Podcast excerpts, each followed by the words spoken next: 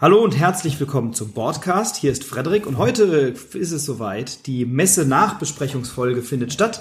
Ich habe mir heute wieder einen Gast eingeladen, nämlich den Stefan Hanf, mit dem ich ja auch schon mal einen Podcast gemacht habe in der Folge Frisch gezockt.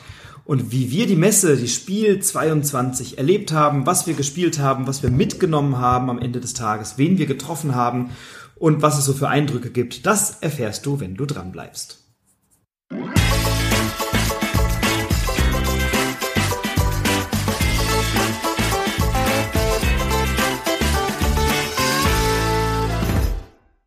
Ja, hallo Stefan, schön, dass du da bist. Ja, da bin ich wieder. Ich habe es angedroht und äh, jetzt ist es wieder soweit. Es gab nach deiner Drohung keine Protest-E-Mails äh, und Briefe. Insofern habe ich, den, hab ich das Experiment gewagt, dich wieder hier einzuladen. Freue mich, dass du dabei bist.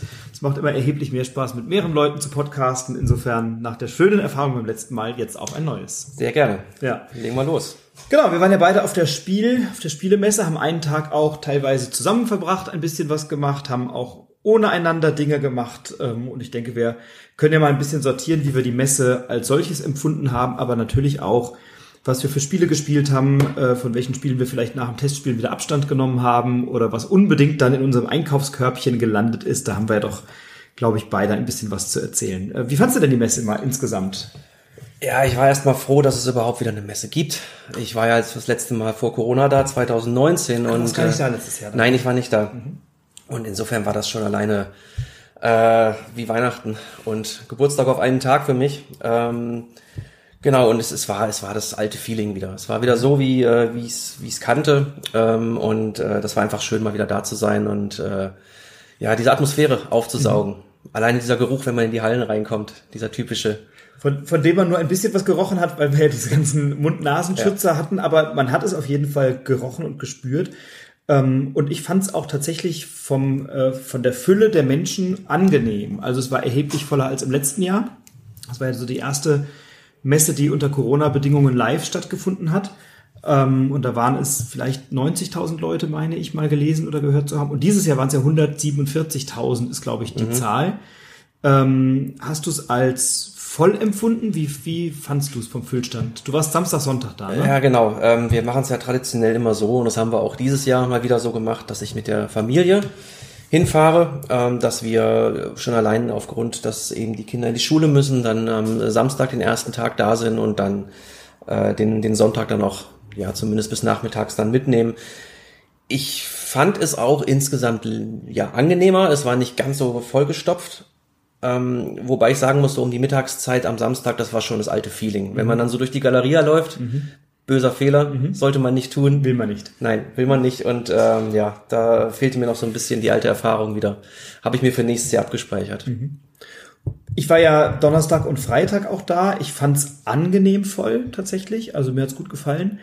Ähm, und, und was ich wirklich sagen muss, ähm, das ist ja eine Messe, die auch wenn es voll ist, rücksichtsvoll ist mehrheitlich. Also wo ich das Gefühl habe, dass die allermeisten Leute mit einer guten Laune da durchlaufen, mit einer guten Stimmung durchlaufen. Alle haben leuchtende Augen, alle freuen sich über das, was da passiert. Und mehrheitlich, so ein, zwei Punkte kommen da gleich noch, aber mehrheitlich habe ich doch die Leute als sehr rücksichtsvoll und aufeinander achtend erlebt. Ich weiß nicht, wie es dir da ging am Wochenende? Ja, das ist ja was, was die Community in meinen Augen generell auch auszeichnet, mhm. sei es jetzt in Essen oder auch auf der BerlinCon. Mhm. Das ist ein großes Miteinander. Ja. Ausnahmen gibt's immer, ja. aber im Großen und Ganzen ist das immer eine sehr angenehme Atmosphäre. Und ich fand das Hygienekonzept auch gut umgesetzt. Also äh, Mund-Nasenschutz war obligatorisch überall. Das wurde auch kontrolliert. Da standen so, so Guards in den Hallen, die das irgendwie Hast du in den Hallen welche gesehen? Ich ja? habe da welche ja. gesehen, ja, okay. die dann geguckt Am haben. Am Eingang habe ich es auch ähm, gemerkt, auf jeden Fall. Äh, da waren sie auch sehr strikt, das fand ich auch gut. Und ähm, ansonsten habe ich aber auch nicht mitbekommen, dass das irgendjemand wissentlich irgendwie ausgenutzt hätte. Also da war eine große Disziplin, so würde ich es jetzt mal nennen, ja, die ich also, festgestellt habe. Glaube ich vereinzelt Ausnahmen, aber die ja, waren wirklich an, an, Hand, an kleinen Händen abzuzählen. Ja. Also ich fand das insgesamt sehr rücksichtsvoll. Überall standen Desinfektionsspender rum, ja. man konnte sich die Hände desinfizieren. Also ich hatte trotz der Fülle ein, ein, hohes Sicherheitsgefühl, wenngleich es ja Verlage gibt, die es nach der Messe mehrheitlich äh, Corona-technisch dahin gerafft hat. Also da gab es ja auch Berichte von verschiedenen Verlagen. Ich glaube, bei Asmodee gab es doch eine kleine Abteilung, die es irgendwie irgendwie äh, gebeutelt hat. Und beim Schwerkraftverlag kam jetzt auch irgendwie eine E-Mail, ich weiß nicht, ob es Corona war oder son sonstige Infekte, aber die jetzt nach der Messe irgendwie alle irgendwie krank waren. Ähm, vielleicht gehört das auch zur Anstrengung einer Messe dazu, aber insgesamt fand ich das Hygienekonzept sehr schön umgesetzt und sehr praktisch. Ja, geht mir genauso. Mhm.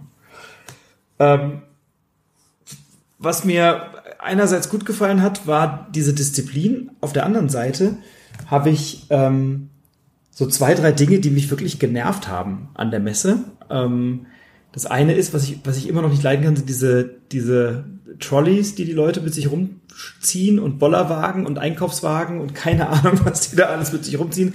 Also ich, ich weiß nicht, wie oft ich irgendwas in den Hacken in der Ferse hatte oder irgendwo gegengelaufen bin, weil jemand quer mit seinem blöden Rolli da langgelaufen ist. Hast du das auch so erlebt oder? Ja, also aber nicht vermehrt im Vergleich zu früher. Das bin ich schon so gewohnt, dass mir immer einer irgendwo reinrennt mit den nicht, Dingern. Nicht vermehrt, aber ich frage mich, wann lernen es die Leute? Also, das nervt echt. Ich sag mal so, wir müssen ja froh sein, dass diese Rucksäcke mittlerweile verboten Ja. wurden. Die waren ja mal ein, zwei Jahre, glaube ich, äh, gemeingefährlich. Diese Cajon-Rucksäcke, Ja, ja, Spielrucksäcke, ja. Richtig. Oder auch von Hunter und Kron gab es Ja, die damals noch. genau. Und wenn sich dann jemand mal auf der Stelle gedreht hat und du standst gerade ungünstig dahinter, hast du aber voll eine abgekriegt.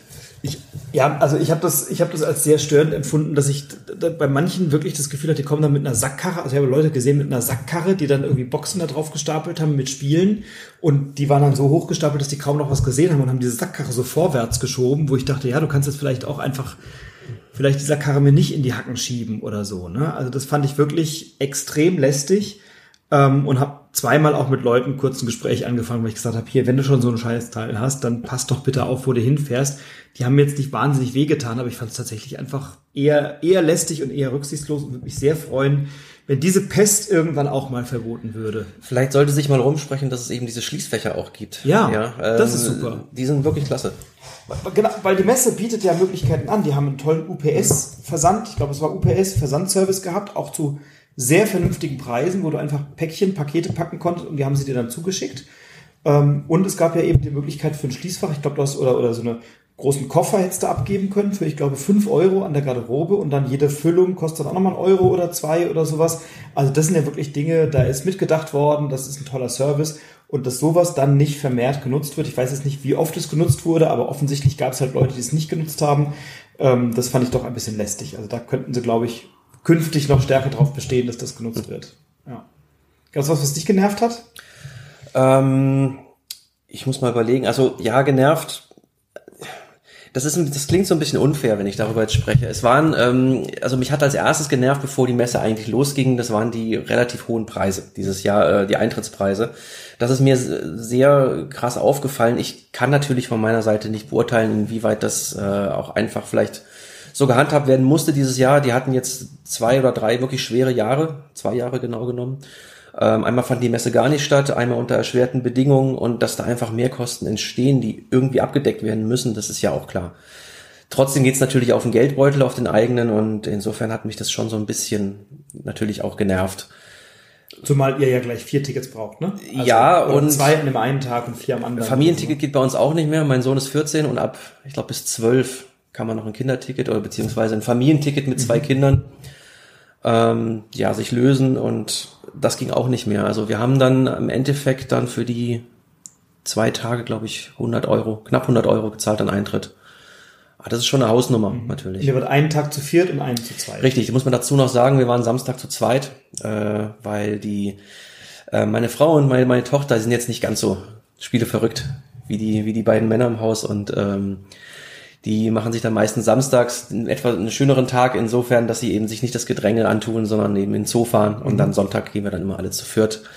Insofern haben wir im Prinzip anderthalb Tage zu viert verbracht und dann für 100 Euro. Ja. Schon eine Ansage. Also was, was mich irritiert hat, war, ähm, es gab ja kein Messeticket für vier Tage, sondern ich habe, ich war Donnerstag, Freitag und Samstag da und habe dann ein Zweitages- und ein Eintagesticket lösen müssen. Und es gab keine drei und keine vier Tagestickets mehr. Das hat, fand ich auch etwas irritierend. Das würde mich auch mal interessieren, was da wirklich der Hintergrund war. Ja, das ist, war ja eigentlich auch so immer so, dass es eben dieses Viertagesticket gab. Und ich glaube, ab dem zweiten Tag hat sich schon gelohnt. Ja. Also irgendwie gab es eine Mäßigung, die gab, die habe ich dieses Jahr nicht wahrgenommen an der Stelle. Ja. Spannend. Und äh, vielleicht noch was, was mich genervt hat, und dann kommen wir wahrscheinlich gleich zu den, zu den positiven Dingen. Gab nur so zwei Sachen. Das eine ist, ähm, ich fand die Essens- und Getränkepreise unverschämt, also wirklich unverschämt hoch. Äh, wenn du für eine kleine Flasche Cola irgendwie fünf Euro zahlst, finde ich das zu viel für 0,33 Cola. Also mhm. das geht gar nicht. Oder für ein stilles Wasser vier Euro. Äh, also für eine, für eine 0,5 Plastikflasche stilles Wasser vier Euro finde ich völlig unverhältnismäßig ähm, und, und kostete damit zum Teil genauso viel wie ein, wie ein Sandwich oder so, die dann bei vier Euro anfingen, das ist dann okay, aber dann auch mal schnell bis sieben oder acht Euro hochging mhm. für so ein belegtes Brötchen oder irgend so ein frittiertes irgendwas. Und für einen Kaffee habe ich dann auch mal entspannte 3,80 Euro bezahlt für einen kleinen 0,2 Cappuccino ja. oder so. Also da muss ich sagen, was soll das denn? Das fand ich zu viel. Hm. So. Brauche ich nicht. Ja. ja. Und äh, dann habe ich an der einen oder anderen Stelle gedacht, bei den, ähm, ach, wie sage ich dem Kinde? Wir laufen über eine volle Messe. Ja, wir sind alle Spieler, wir sind alle wahnsinnig locker und entspannt und cool. Und ich denke mir bei manchen, du weißt schon, wie eine Dusche funktioniert. Und du musst, du, also ist das, ist, ist das in der Spiele-Community üblicher als woanders? Also ich habe zum Teil echt gedacht, Freunde, man kann doch einmal am Tag duschen, gerade nach so einem Messetag. Und da sind einige an mir vorbeigezogen, wo, also wirklich einige, wo trotz Mund-Nasenschutz meine Riechorgane Alarm geschlagen haben. Tatsächlich, wo wir jetzt gerade drüber reden, mir ist es noch nie, ähm, also mir ist es ähm, nicht unangenehm, nicht besonders unangenehm zumindest, bis auf ein paar Ausnahmefälle vielleicht, aufgefallen. Wahrscheinlich liegt es am Mund-Nasenschutz tatsächlich. Also Wahnsinn. er hat auch eine Doppelfunktion in absolut, dem Fall. Absolut. Also das Freunde, war früher dann doch äh, noch heftiger. Wenn ihr auf eine Messe geht, Freunde, ja, duscht gerne mal. Weil das unterschreibe ich. Mit Leuten in langen Schlangen und ihr quetscht euch durch enge Messehallen und ihr sitzt vielleicht auch mal mit Leuten am Spieltisch und spielt gemeinsam etwas. Äh, vielleicht kann man da vorher mal morgens kurz unter die Dusche hopsen. Aber wenn das irgendwie das Niveau ist, auf dem wir was zu kritisieren haben, da hat die Messe doch eine ganze Menge ja. richtig gemacht. Ähm, ja, leuchtende Augen gab's. Äh, oh ja. Viele Leute, viele Spiele, viele Verlage, ähm, viele Hallen vollgestopft mit ganz tollen Angeboten. Die war internationaler wieder die Messe. Es waren viel mehr Länder vertreten. Äh, Südostasien war wieder stark vertreten. Korea Schwerpunkt. Ähm, da war ja wirklich alles geboten, was es gab, von Partyspielen über Dungeon Crawler, komplexe Spiele, irgendwelche abgefahrenen äh, Randthemen und so weiter. Ähm, vielleicht stürzen wir uns mal auf die Themen, die, die uns da begegnet Sehr sind. Sehr gerne. Erzähl mal, was hast du, was hast du gemacht? Soll ich anfangen? Fang doch mal an. Ja, ja, okay. Genau, ich war am Samstag dann den ersten Tag da mit meinem Sohn zusammen und ähm, ähm, erstmal hat mich wahnsinnig gefreut, da, äh, dass ich äh, auch jemanden da mal persönlich treffen konnte, mit dem ich schon auch über Instagram öfter kon mhm. Äh, Kontakt hatte, nämlich der Tobias Franke. Der Fjellfraß. Der Fjellfraß, genau. Und äh, mit dem habe ich mich dann nämlich gleich nach Einlass morgens getroffen, mhm. um mal eine Runde, also um sich mal kennenzulernen, um mal eine Runde zusammen zu spielen. Schöne das war Grüße. der Punkt, wo ich auch dabei gewesen wäre, ja. wenn ich nicht so blöd gewesen wäre und irgendwie ewig in dieser Schlange stand und dann auf dem hinterletzten Parkplatz hätte parken müssen. Also genau, da ja. habe ich mich ausgeklinkt. Ja, habt ihr du, ohne mich gespielt. Du, würdest, du wurdest würdig vertreten von ähm, einem Itali italienischen Pärchen, mit dem wir gespielt haben, die sehr, sehr sympathisch waren. Und ähm, wir waren bei Strohmann Games und haben dort Virtu gespielt. Mhm. Liegt hier auch neben mir, genau. Ja, ja. genau. Und ähm, ja, wir fassen das jetzt mal, glaube ich, schnell zusammen. Mhm. Es geht, ähm, es spielt in den Zeiten der Renaissance, wenn ich es richtig im Kopf habe, in Italien und es ist im Groben eigentlich so ein Area Control Spiel. Mhm. Ja, wir müssen Provinzen in Italien kontrollieren ähm, und dort unseren Einfluss ausüben, auf die Weise Punkte machen und ähm, das Ganze ist über so einen innovativen Rondellmechanismus mhm. mit mit Karten gelöst und ja, wir haben ähm, eine halbe Stunde ungefähr angespielt, mhm. sag ich mal. Es war schwierig, dort wirklich reinzukommen, natürlich durch die durch die äh, Lautstärke, die mhm. einfach dort herrscht. Und die Regeln waren recht kleinteilig. Mhm. Äh, unsere Erklärerin musste dazu noch auf Englisch erklären mhm. eben und hatte doch sichtlich ein bisschen Mühe, auch wenn sie das wirklich ganz, ganz nett gemacht hat. Ähm, ja, und also das war, es war nett. Ähm, es ist nicht meine Art Spiel, habe ich mhm. festgestellt. Einfach Area Control ist was, was ich sowieso nicht so gern mag. Und ja, ich glaube, es ging nicht nur mir so, mhm. muss ich dazu sagen.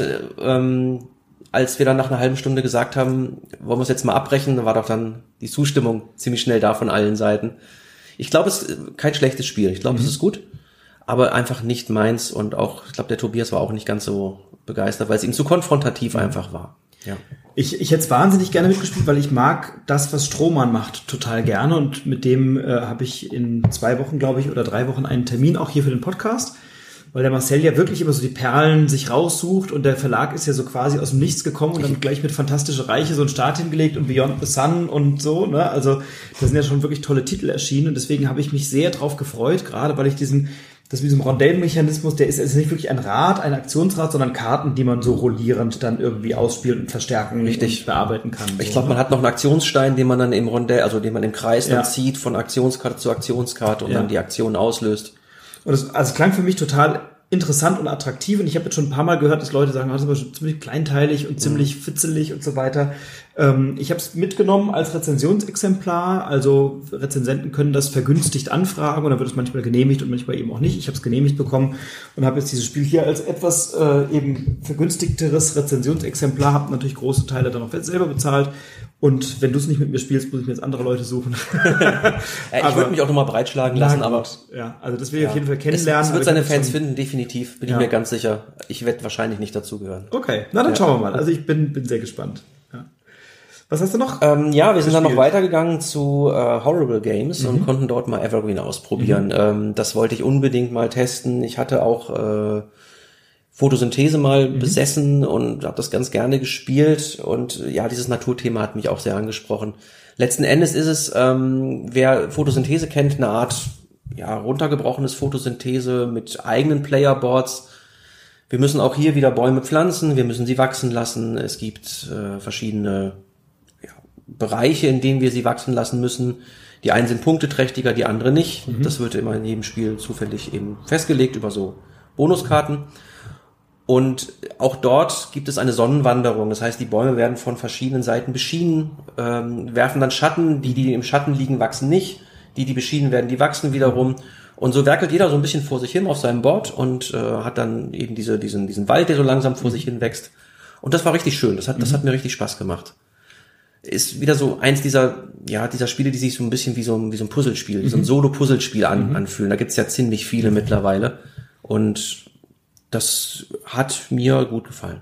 Ja. Ich habe euch da ja so ein Weilchen über die Schulter geschaut. Ihr habt das ja mit zwei Mädels, glaube ich, gespielt oder da, jungen Damen, nennen wir sie mal. Ja. So Mädels gar nicht despektierlich gemeint, sondern junge Damen, weiß ich nicht, wie alt die waren, um die 18, 19, 20 vielleicht Ja, oder sowas. vielleicht, ne? ja. Und Tobias und du.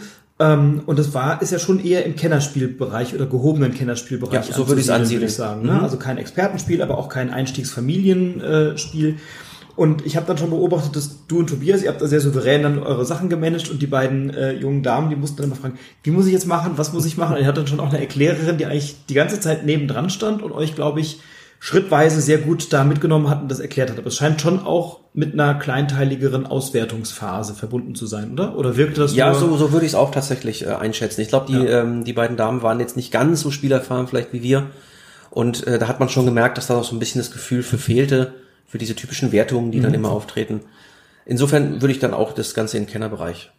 Aber es sah schön aus. Man hat irgendwie Bäume und Büsche und je nachdem, was größer ist, nimmt das dem anderen Licht oder, oder spendet Schatten und je nachdem, wo dann etwas wächst, kriegt man mehr Punkte oder es vermehrt sich schneller oder irgendwie sowas war das. doch, Richtig, oder? richtig. Und gerade dieser, dieser Schattenmechanismus, der ist halt, äh, da muss man sehr aufpassen, dass man eben nicht so seine Bäume pflanzt, dass die hinterher irgendwie kaum beschienen werden, weil die, die, die großen Bäume dann im Weg sind.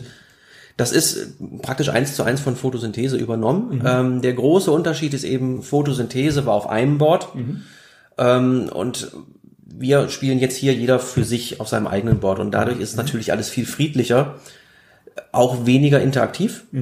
Definitiv, äh, dass die Interaktion findet größtenteils so statt, dass man sich verschiedene Karten wegnimmt. Aber dieser, ja, dieser Kleinkrieg, der da stattfindet bei Photosynthese, äh, das findet so nicht statt. Deswegen wäre es vielleicht auch eher was für meine Familie und, und äh, für uns im Allgemeinen, weil Photosynthese habe ich dann irgendwann wieder abgestoßen, weil einfach das, das spielt man einmal mit Kindern und dann weiß man, was man, dass man das nicht mehr tun sollte, weil das einfach viel zu konfrontativ ist. Und das sieht aber auch sehr ähm, künstlerisch aus, ne? Also mit diesen kleinen Klötzchen. Ich fand, das sah irgendwie sehr minimalistisch aus. Das hatte so ein bisschen so eine Bauhausoptik oder, oder täuscht, täuschte das? Ich fand das sehr reduziert von der Optik. Ja, es war tatsächlich, es wirkte relativ redu äh, reduziert, ist richtig. Es hatte jetzt nicht diese pompösen Bäume wie bei Photosynthese, Genau. sondern wirklich so kleine Holzteilchen, Platziert, die man so genau. in so, es waren Double Layer Boards, also so zweischichtige Boards, in die man die dann so reinstellen konnte, dass die auch nicht verrutschen. Also auch vom Material her wirklich äh, top, auf jeden Fall. Der Stil gefällt wahrscheinlich nicht jedem. Ich fand ihn gut. Cool. Also auf jeden Fall ein Spiel, das ich auch gerne ausprobieren würde. Da kam ich ja auch ein bisschen zu spät, weil ich zur gleichen Zeit beim Feuerland Verlag bei der Würfelaktion war. Da hat mich ja dein lieber Sohn äh, in der Schlange zu sich gewunken. Ja. Der stand an Position 2. Da werde ich ihm vermutlich auf ewig dankbar sein, wenngleich ich nicht das Riesenwürfelglück hatte.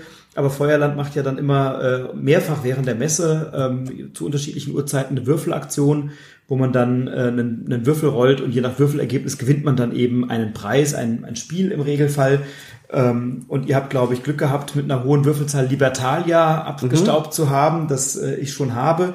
Ähm, ich habe ein bisschen gehofft auf ein Spiel, was ich noch nicht besitze, nämlich Tapestry, und hatte gehofft, dass ich das möglicherweise ergattern kann. Und dann hat es dann doch nur gereicht zu einer kleinen Box mit Würfelwelten und zur Fünf-Spieler-Erweiterung von Wasserkraft. Über letztere freue ich mich sehr, weil ich Wasserkraft einfach sehr liebe und ich glaube, mit fünf Spielern und Spielerinnen wird das ein Erlebnis und die habe ich dann gewonnen und dann eben auch eben Würfelwelten, das ich noch nicht gespielt habe. Ähm, Und da hat mich dein Sohn eben zu sich gerufen in der Schlange und dann war ich auch an Position zwei und eben nicht ganz hinten. Also Vielen Dank, dass ich da sozusagen von profitieren konnte und davon konnte, dadurch konnte ich eben bei euch dann nicht mitspielen, sondern nur ein bisschen über die Schulter schauen. Aber es ist durchaus ein Spiel, was ich gerne mal ausprobieren möchte, Evergreen auch. Also hat mir gut gefallen. Ja. Hast du noch was gespielt? Ähm, an dem Tag hatten wir noch eins geschafft, weil eben die Tische auch sehr, sehr voll waren und ich hatte ja schon gesagt, Samstag ist ja auch traditionell der vollste Tag auf der Messe. Wir haben es dann noch zur Days of Wonder geschafft und haben Heat Pedal to the Metal gespielt. Das war ja so ein Hit, ne? Der war Ja. ja auch ganz schnell ausverkauft. Ja, richtig, richtig. Äh, Das, es, wir hatten einige Tische, wo man es testen konnte. Ich glaube, es war zu dem Zeitpunkt auch schon nicht mehr da. Und ich suche ja noch ein Rennspiel, was mir gefällt. Ich habe bisher immer noch keins gefunden, was mich so richtig umhaut. Ähm, ich mach's mal kurz, das hat's jetzt auch nicht tatsächlich. ähm, ja, äh, das ist auch ein gutes Spiel. Ich habe auch schon mehrfach gelesen von Leuten, auch vom Tobias auf seinem Blog, dass ihm sehr gut gefällt oder auch anderen Leuten gut gefällt. Ja, es ist, es hat einen Kartenmechanismus, das ist so, um den Kern mal zu nennen. äh, Es ist so eine Art Mini-Deckbilder, wenn ich es richtig im Kopf habe. Und über den versuchen wir eben unsere, unsere Position da zu sichern auf dieser Rennstrecke.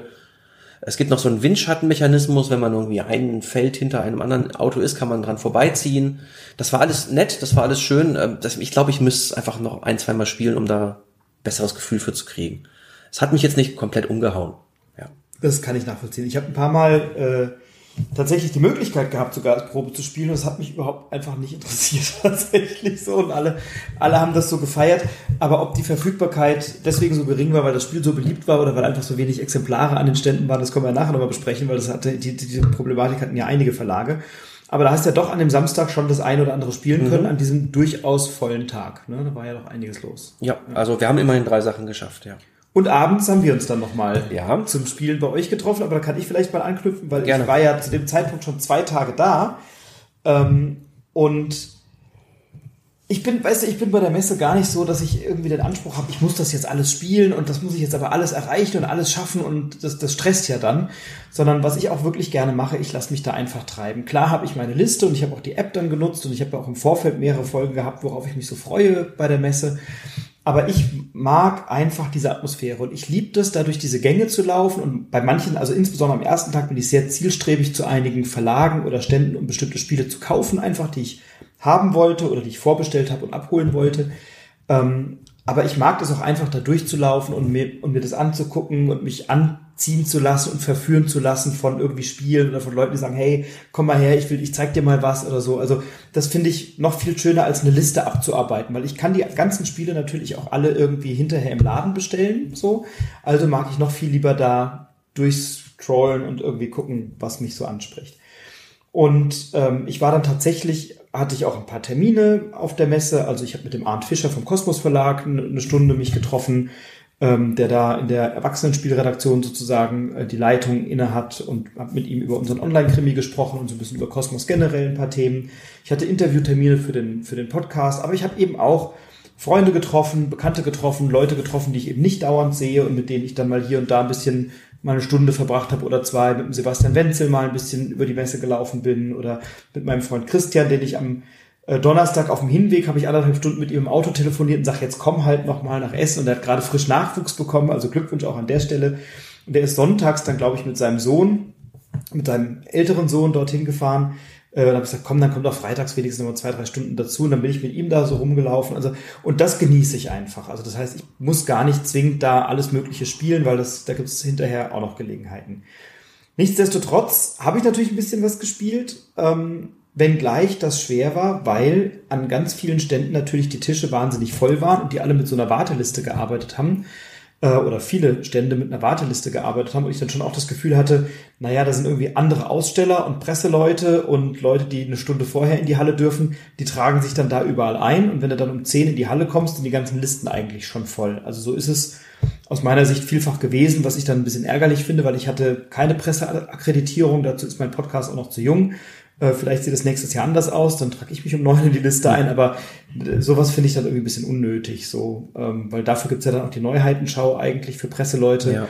Und ich hatte schon an der einen oder anderen Stelle das Gefühl, dass kurz nach zehn an dahin kommen und dann ist die Liste voll. Oder die Leute waren donnerstags da und die ganzen Listen wurden für Freitag, Samstag und Sonntag gleich mit ausgefüllt. Das fand ich dann irgendwie ein bisschen bedauerlich so. Ich habe es mit den Listen deswegen gar nicht erst probiert. Ich ja. war ja erst am Samstag da und ich habe ein, zwei Listen gesehen, unter anderem bei Queen Games für Marrakesch. Das hätte mich wahnsinnig interessiert. Ja, und ich habe es dann einfach gelassen. Ich werde schon noch meine Gelegenheit hoffentlich finden, es mal anzuspielen, aber das war mir dann doch zu stress. Da ist mir die Zeit dann doch auch einfach ein bisschen zu, zu schade ja. dort.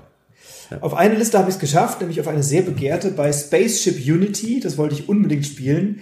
Ähm, da äh, hat Pegasus, die den Vertrieb dafür machen und das entwickelt haben, ähm, eine, eine kleine Box aufgebaut auf dem äh, am Messestand, die geschlossen war, aber eben rundrum Scheiben hatte, durch die man irgendwie zugucken konnte, was da passiert. Und ich habe eben einen Slot erwischt, ich glaube, für den, für den Samstag. Genau, ihr wart ja da. Ja, wir haben, dich, wir haben dich gesehen. Ihr habt mich gesehen. Mhm. Ich habe donnerstags mich angemeldet eben für den Samstag und hatte da Glück noch einen der wenigen Slots zu bekommen. Konnte auch nur noch als Einzelspieler mitmachen, weil da nur noch vereinzelt mhm. Plätze waren. Und habe dann eben Spaceship Unity, äh, die Episode 0 anspielen können. Ähm, und ich wusste im Vorfeld nicht so richtig, was ich davon halten soll. Und ich weiß es ehrlich gesagt immer noch nicht so richtig, was ich davon halten soll. Ähm, es war allerdings auch ganz lustig. Also worum geht's? Es ist so ein bisschen so eine Star Trek-Geschichte. Du bist in so einem Raumschiff und spielst so die Raumschiff-Crew und du hast aber kein Spielbrett und keine, keine, äh, ja, kein nennenswertes Spielmaterial, sondern es ist eigentlich ein Geschichtenbuch und Sand, eine Sanduhr und ein paar Kärtchen. Viel mehr ist es gar nicht. Und in diesem Geschichtenbuch wird natürlich eine Story erzählt und entwickelt sich und du kannst diese Story auf diesem Raumschiff nur erleben, wenn es dir gelingt, dein Wohnzimmer äh, zu diesem Raumschiff zu machen und mit Elementen zu spielen, die du ohnehin zu Hause hast. Also mit einem Staubsauger, mit ein paar Socken, mit ein paar Büchern, mit deinem Handy, also mit alltäglichen Gegenständen, die ohnehin jeder und jede zu Hause hat, wird dann diese Geschichte nachempfunden. Ähm, und ich fand das tatsächlich witzig. Also wir haben die Episode 0, das ist auch so eine ähm, Episode, die es auch zum Download gibt auf der Pegasus-Seite und die gibt es auch in so klein gedruckten Heftchen, da habe ich ja eins mitbekommen, das habe ich euch dann mhm. mitgegeben. Habt ihr es inzwischen mal spielen Noch können? nicht, ich habe es vorbereitet alles. Ja, Weil ich hätte, ich so gerne gewusst, wie ihr gerade ja. mit Kindern auf das Spiel reagiert. Ähm, weil da gab's dann, ich habe das mit vier sehr netten Menschen gespielt, die ich nicht kannte, deren Namen ich auch nicht mehr weiß. Ähm, und es waren, glaube ich, ein Pärchen und zwei Freundinnen und äh, eben ich. Und dann haben wir irgendwie Ausfälle, Systemausfälle auf diesem Raumschiff und äh, dann heißt es, wir müssen erst das COM-System aktivieren. Und dann musste jemand innerhalb einer gewissen Zeit in sein Handy eine SMS irgendwo hinschicken und dann gab es dann irgendwie da eine Antwort. Oder äh, wir mussten irgendwie ein Staubsaugerkabel aufwickeln nach bestimmten Gegebenheiten oder aus einem Buch etwas heraussuchen ähm, und, und eben einen Satz kommunizieren mit einer fremden Spezies und dann musste irgendwie ein bestimmtes Wort, was in diesem Buch steht, auftauchen und so. Und da waren total nette Elemente drin. Ähm, und das war auf Zeitdruck, also es gibt dann immer so Episoden oder Kapitel, die auf Zeitdruck gehen. Das heißt, du musst innerhalb einer Zeit, die durch die Sanduhren, also mehrere Durchläufe von Sanduhren, musst du dann halt bestimmte Dinge schaffen. Ähm, gibt es eben Dinge auf Zeitdruck und dann gibt es Elemente, die du nicht auf Zeitdruck machst, sondern wo, wo du dann alle Zeit der Welt hast. Und es war lustig und es war nett und es hat in dem Moment auch Spaß gemacht, auch wenn, die, wenn wir uns nicht kannten, aber wir hatten da als Gruppe irgendwie Freude dran. Ähm, ich habe jetzt nur danach nicht den Impuls zu sagen, ich kaufe mir jetzt da ein Spiel und will da irgendwie noch zehn andere Kapitel von erleben und die erste Staffel und die zweite Staffel und die dritte Staffel. Und dazu hat mich die Geschichte auch nicht genug interessiert, weil sie war vollkommen generisch. Also du bist auf dem Raumschiff, Dinge fallen aus, mhm. irgendeine Spezies tritt mit dir in Kontakt, du musst mit denen kommunizieren. Da war jetzt auch nichts, wo ich dachte, ah, das habe ich ja noch nie gehört, sondern das ist irgendwie eine ganz normale generische Science-Fiction-Geschichte gewesen. Und trotzdem hatte ich für den Moment Spaß und ich glaube, wenn jemand das Spiel hat und sagt, komm, wir machen da jetzt mal so eine Episode, wäre ich wahrscheinlich dabei. Ähm, und schmeißt Socken durch die Wohnung und macht piu, piu, piu und wir schießen die Laser ab und treffen mit den Socken irgendwie zwei Meter weit. Aber ich habe nicht den Impuls danach gehabt, mir das Spiel jetzt zu holen und zu sagen, so, das bringe ich jetzt ein paar Mal auf den Tisch. Da gibt es, glaube ich, andere Sachen. Ich glaube aber, dass das mit einer Familie und Kindern total gut funktioniert. Und ich glaube, es funktioniert total gut, wenn du eben nicht schon vier Milliarden Science-Fiction-Geschichten gelesen hast und kennst. Und ich habe jede Star Trek-Folge, die jemals irgendwo gesendet wurde, gesehen. Ähm, und dadurch kenne ich, glaube ich, relativ viel im Science-Fiction-Bereich und natürlich auch vier Millionen andere Sachen. Ich glaube, für Kinder oder Familien ist das super und ich würde mich sehr interessieren dafür, wie es bei euch ankommt, wenn ihr es gespielt habt, weil ihr ja diese Episode 0 habe ich euch ja da mitgebracht aus diesem Heftchen. Ähm, und wenn ihr sie mal gespielt habt, sagt mir gerne mal Bescheid, wie es war. Werden wir, werden wir auf jeden Fall machen. Ähm, ich habe so ein bisschen für mich die Befürchtung, ich glaube, jeder, der sich für Spiele oder auch für die Messe interessiert, weiß mittlerweile, dass man da mit einem Staubsauger was macht und dass man Socken durch die Gegend schmeißt. Der Überraschungseffekt wird jetzt für mich persönlich nicht mehr großartig da sein. Mich würde natürlich mal interessieren, wie so die anderen Episoden eigentlich aufgebaut sind, was ja. da noch so kommt. Ich habe bisher irgendwie noch kein Feedback so wirklich im Netz oder in der Community mitbekommen, muss ich sagen. Ich weiß nicht, woran es liegt. Ich persönlich, ja, ich freue mich drauf. Ich werde es ich werd's spielen und ich werde auch berichten. Ich habe so ein bisschen die Befürchtung, dass es, und ich will betonen, also wir sind echt für jeden Scheiß zu haben eigentlich, dass es vielleicht sogar für uns ein bisschen zu albern ist, sag ich mal. Ja, das ist jetzt böse, das klingt jetzt gerade sehr böse, albern. Ich meine das gar nicht despektierlich, aber dass wir uns da vielleicht auch ein bisschen blöd bei vorkommen, eventuell. Ja, eure Kinder spielen ja. halt auch viel und sind, sind ja. auch schon einiges gewohnt im, im Spielebereich. Ne? Ähm, ich kann mir gut vorstellen, wenn du eine Familie bist und vielleicht zwei Kinder hast, die acht, neun, zehn, elf sind, irgendwie so in dem Bereich und vielleicht nicht so viel, oder vielleicht drei Kinder oder ein Kind, also bitte, ne? Ähm, und vielleicht nicht so viel gewohnt sind und jetzt nicht ja. schon irgendwie bei Gloomhaven nebendran gesessen haben oder keine Ahnung was, dass die sich davon begeistern lassen. Es kommt gar nicht auch nur durch diesen Überraschungseffekt, weil den kannte ich auch nicht, weil ich äh, im Vorfeld haben schon ganz viele Leute diese Episode 0 irgendwie rezensiert und dann habe ich auch schon gewusst, was da passiert. Sondern es kommt dann schon auch dadurch, dass du sagst, okay, das muss ich jetzt unter Zeitdruck machen. Und dann waren mhm. auch so ein paar Geschicklichkeitssachen, die eben nicht sofort gelingen. Oder auch Elemente, wo ich sage, oh, da müssen wir mal gucken, wie das funktioniert oder so. Ne? Und das fand ich dann schon interessant, das unter Zeitdruck zu machen. Ähm, nochmal muss ich diese Episode 0 ja. nicht spielen, aber wenn jetzt jemand sagt, ich habe die Episode 1 und ich kann da mal mitspielen, wäre ich dabei. Also doch durchaus lustig. Ja. Und ein wirklich sehr innovatives Konzept mal wieder. Ja. Muss man auch mal wirklich mal klar herausstellen. Ja. ja. Ich habe ein Spiel, was mich im Vorfeld sehr interessiert hat, weil ich den Martin Kallenborn hier im Interview hatte, im Broadcast, ähm, der Redcliffe Bay Mysteries entwickelt hat, mit dem Matthias Prinz zusammen. Und er hat dieses Jahr bei Alea ein Spiel veröffentlicht, nämlich Council of Shadows, von dem hat er mir erzählt. Ich habe davon vorher auch noch nicht viel gehört. Äh, und bei Alea-Spielen bin ich immer mal skeptisch, aber wohlwollend skeptisch am gucken, was da passiert und was Ravensburger da so macht. Also Alea ist ja die Kennerspielmarke von, von Ravensburger oder Vielspielermarke von Ravensburger. Und ähm, dann habe ich mit dem Sebastian und noch zwei anderen sehr netten Menschen am Tisch gespielt. Ähm, wir hatten eine, also wirklich, ich würde sagen, die beste Erklärerin, die ich jemals bei der Messe mhm. ähm, hatte. Also wenn du das hörst, Grüße, du hast es ganz toll gemacht, weil das Spiel ist nicht unterkomplex, also ist auch nicht super komplex, aber es ist schon so, dass du ein paar Dinge verstehen musst, bevor du anfängst. Es ist jetzt nicht so, dass man sagt, ah ja, klar, bin der, dann der, Haken dran, sondern du musst ein paar Sachen verstanden haben und dann äh, ist es ein sehr schönes Science-Fiction-Spiel, ähm, bei dem du im Wesentlichen ähm, Aktionen planst mit einem bestimmten Mechanismus, mit Karten, die du einsetzt und die dann weiter wandern und dann kannst du dir dein Deck neu zusammenstellen, neue Karten kaufen. Und das Interessante ist, du produzierst während der Aktionen ähm, Energie oder Müll, also Energiemüll sozusagen, und dann läuft ein Marker nach vorne. Das heißt, je stärker die Aktionen sind, die du machst, desto weiter läuft dieser Marker weg und dann bekommst du Siegpunkte für deine Aktionen. Und du musst äh, bei diesem Spiel in der Balance halten, dass du dass der, dass der Siegpunktmarker den Müllmarker irgendwann einholt, damit du sozusagen das erste Level deiner eigenen Mission geschafft hast. Mhm. So. Das heißt, du musst eine gute Balance haben zwischen wie stark mache ich die Aktionen und wie, wie, wie stark baue ich sozusagen auf dem Planeten was ab oder wie viel Rohstoffe kann ich mir nehmen, wie viele Ressourcen kann ich da abbauen. Und das ist ein bisschen ja, wie es in der Wirklichkeit auch ist. Je stärker ich Ressourcen abbaue, desto mehr Umweltmüll produziere ich auch. Und dann muss ich eben gucken, dass der Siegpunktmarker nachkommt. Und das machst du mehrfach in dem Spiel. Und das war wirklich ein interessanter Mechanismus, also anders als diese gegenläufige Punkteleiste bei äh, Arche Nova zum Beispiel oder sowas, äh, fand ich das jetzt eine interessante Geschichte. Und du hast eben auch so einen kleinen Sichtschirm, hinter dem du dann deine Aktionen planst und hast dann Vorteilskarten, die du bekommen kannst und musst dann eben so ein Planetensystem nach und nach entdecken. Also es hat mir große Freude gemacht. Und es war so, dass wir alle vier, wir haben dann so weiß ich, da eine Stunde oder so gespielt. Ähm, und alle vier hinterher sagten, ist ein cooles Spiel, äh, wir könnten eigentlich jetzt weiterspielen. So, mhm. und dann waren wir ähm, so, dass wir, dass wir eigentlich gesagt haben, wir könnten das jetzt spielen miteinander. Und da hätten wir echt Bock drauf.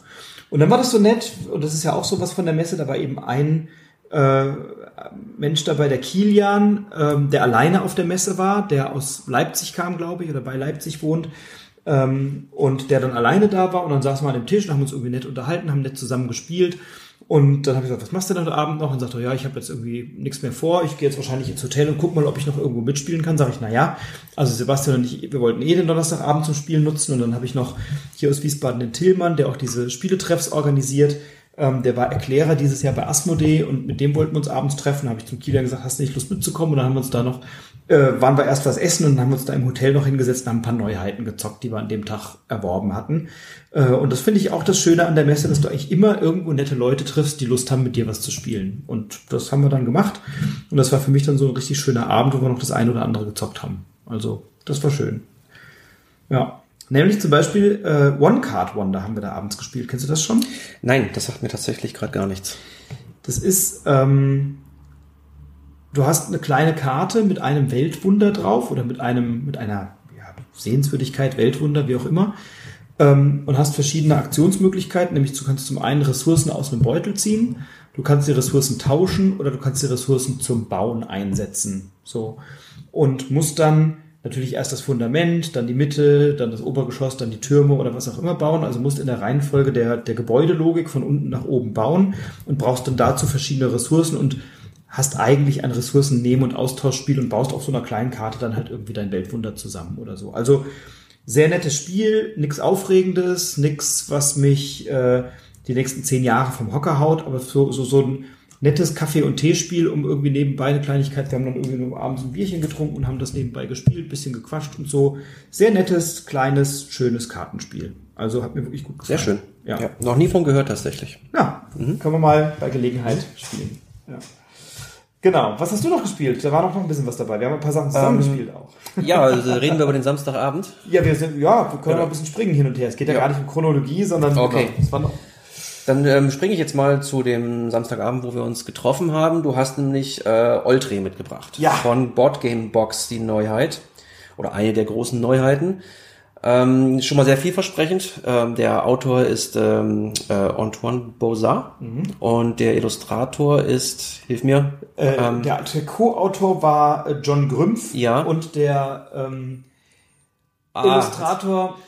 Ähm, der Illustrator von Louis und Clark. Vincent Dutré. Dankeschön. Sehr gerne. Genau. Den, ja. genau. Vincent Dutré. Also von außen schon mal wunderschön. Ja. Ähm, es ist im Grunde, es ist ein Abenteuerspiel, würde ich, so würde ich es jetzt mal bezeichnen. Es ist kooperativ. Man kann ähm, zu zweit, also Spielzahl ist von zwei äh, bis vier.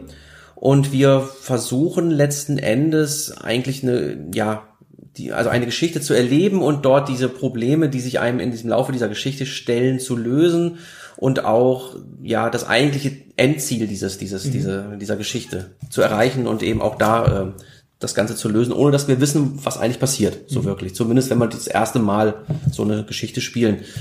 In der Box selber sind, ich glaube, sechs oder sieben Kapitel drinne. Mhm. Und wir haben das Einführungsszenario gespielt, äh, was relativ überschaubar ist von der Spielzeit, einfach super zum Kennenlernen.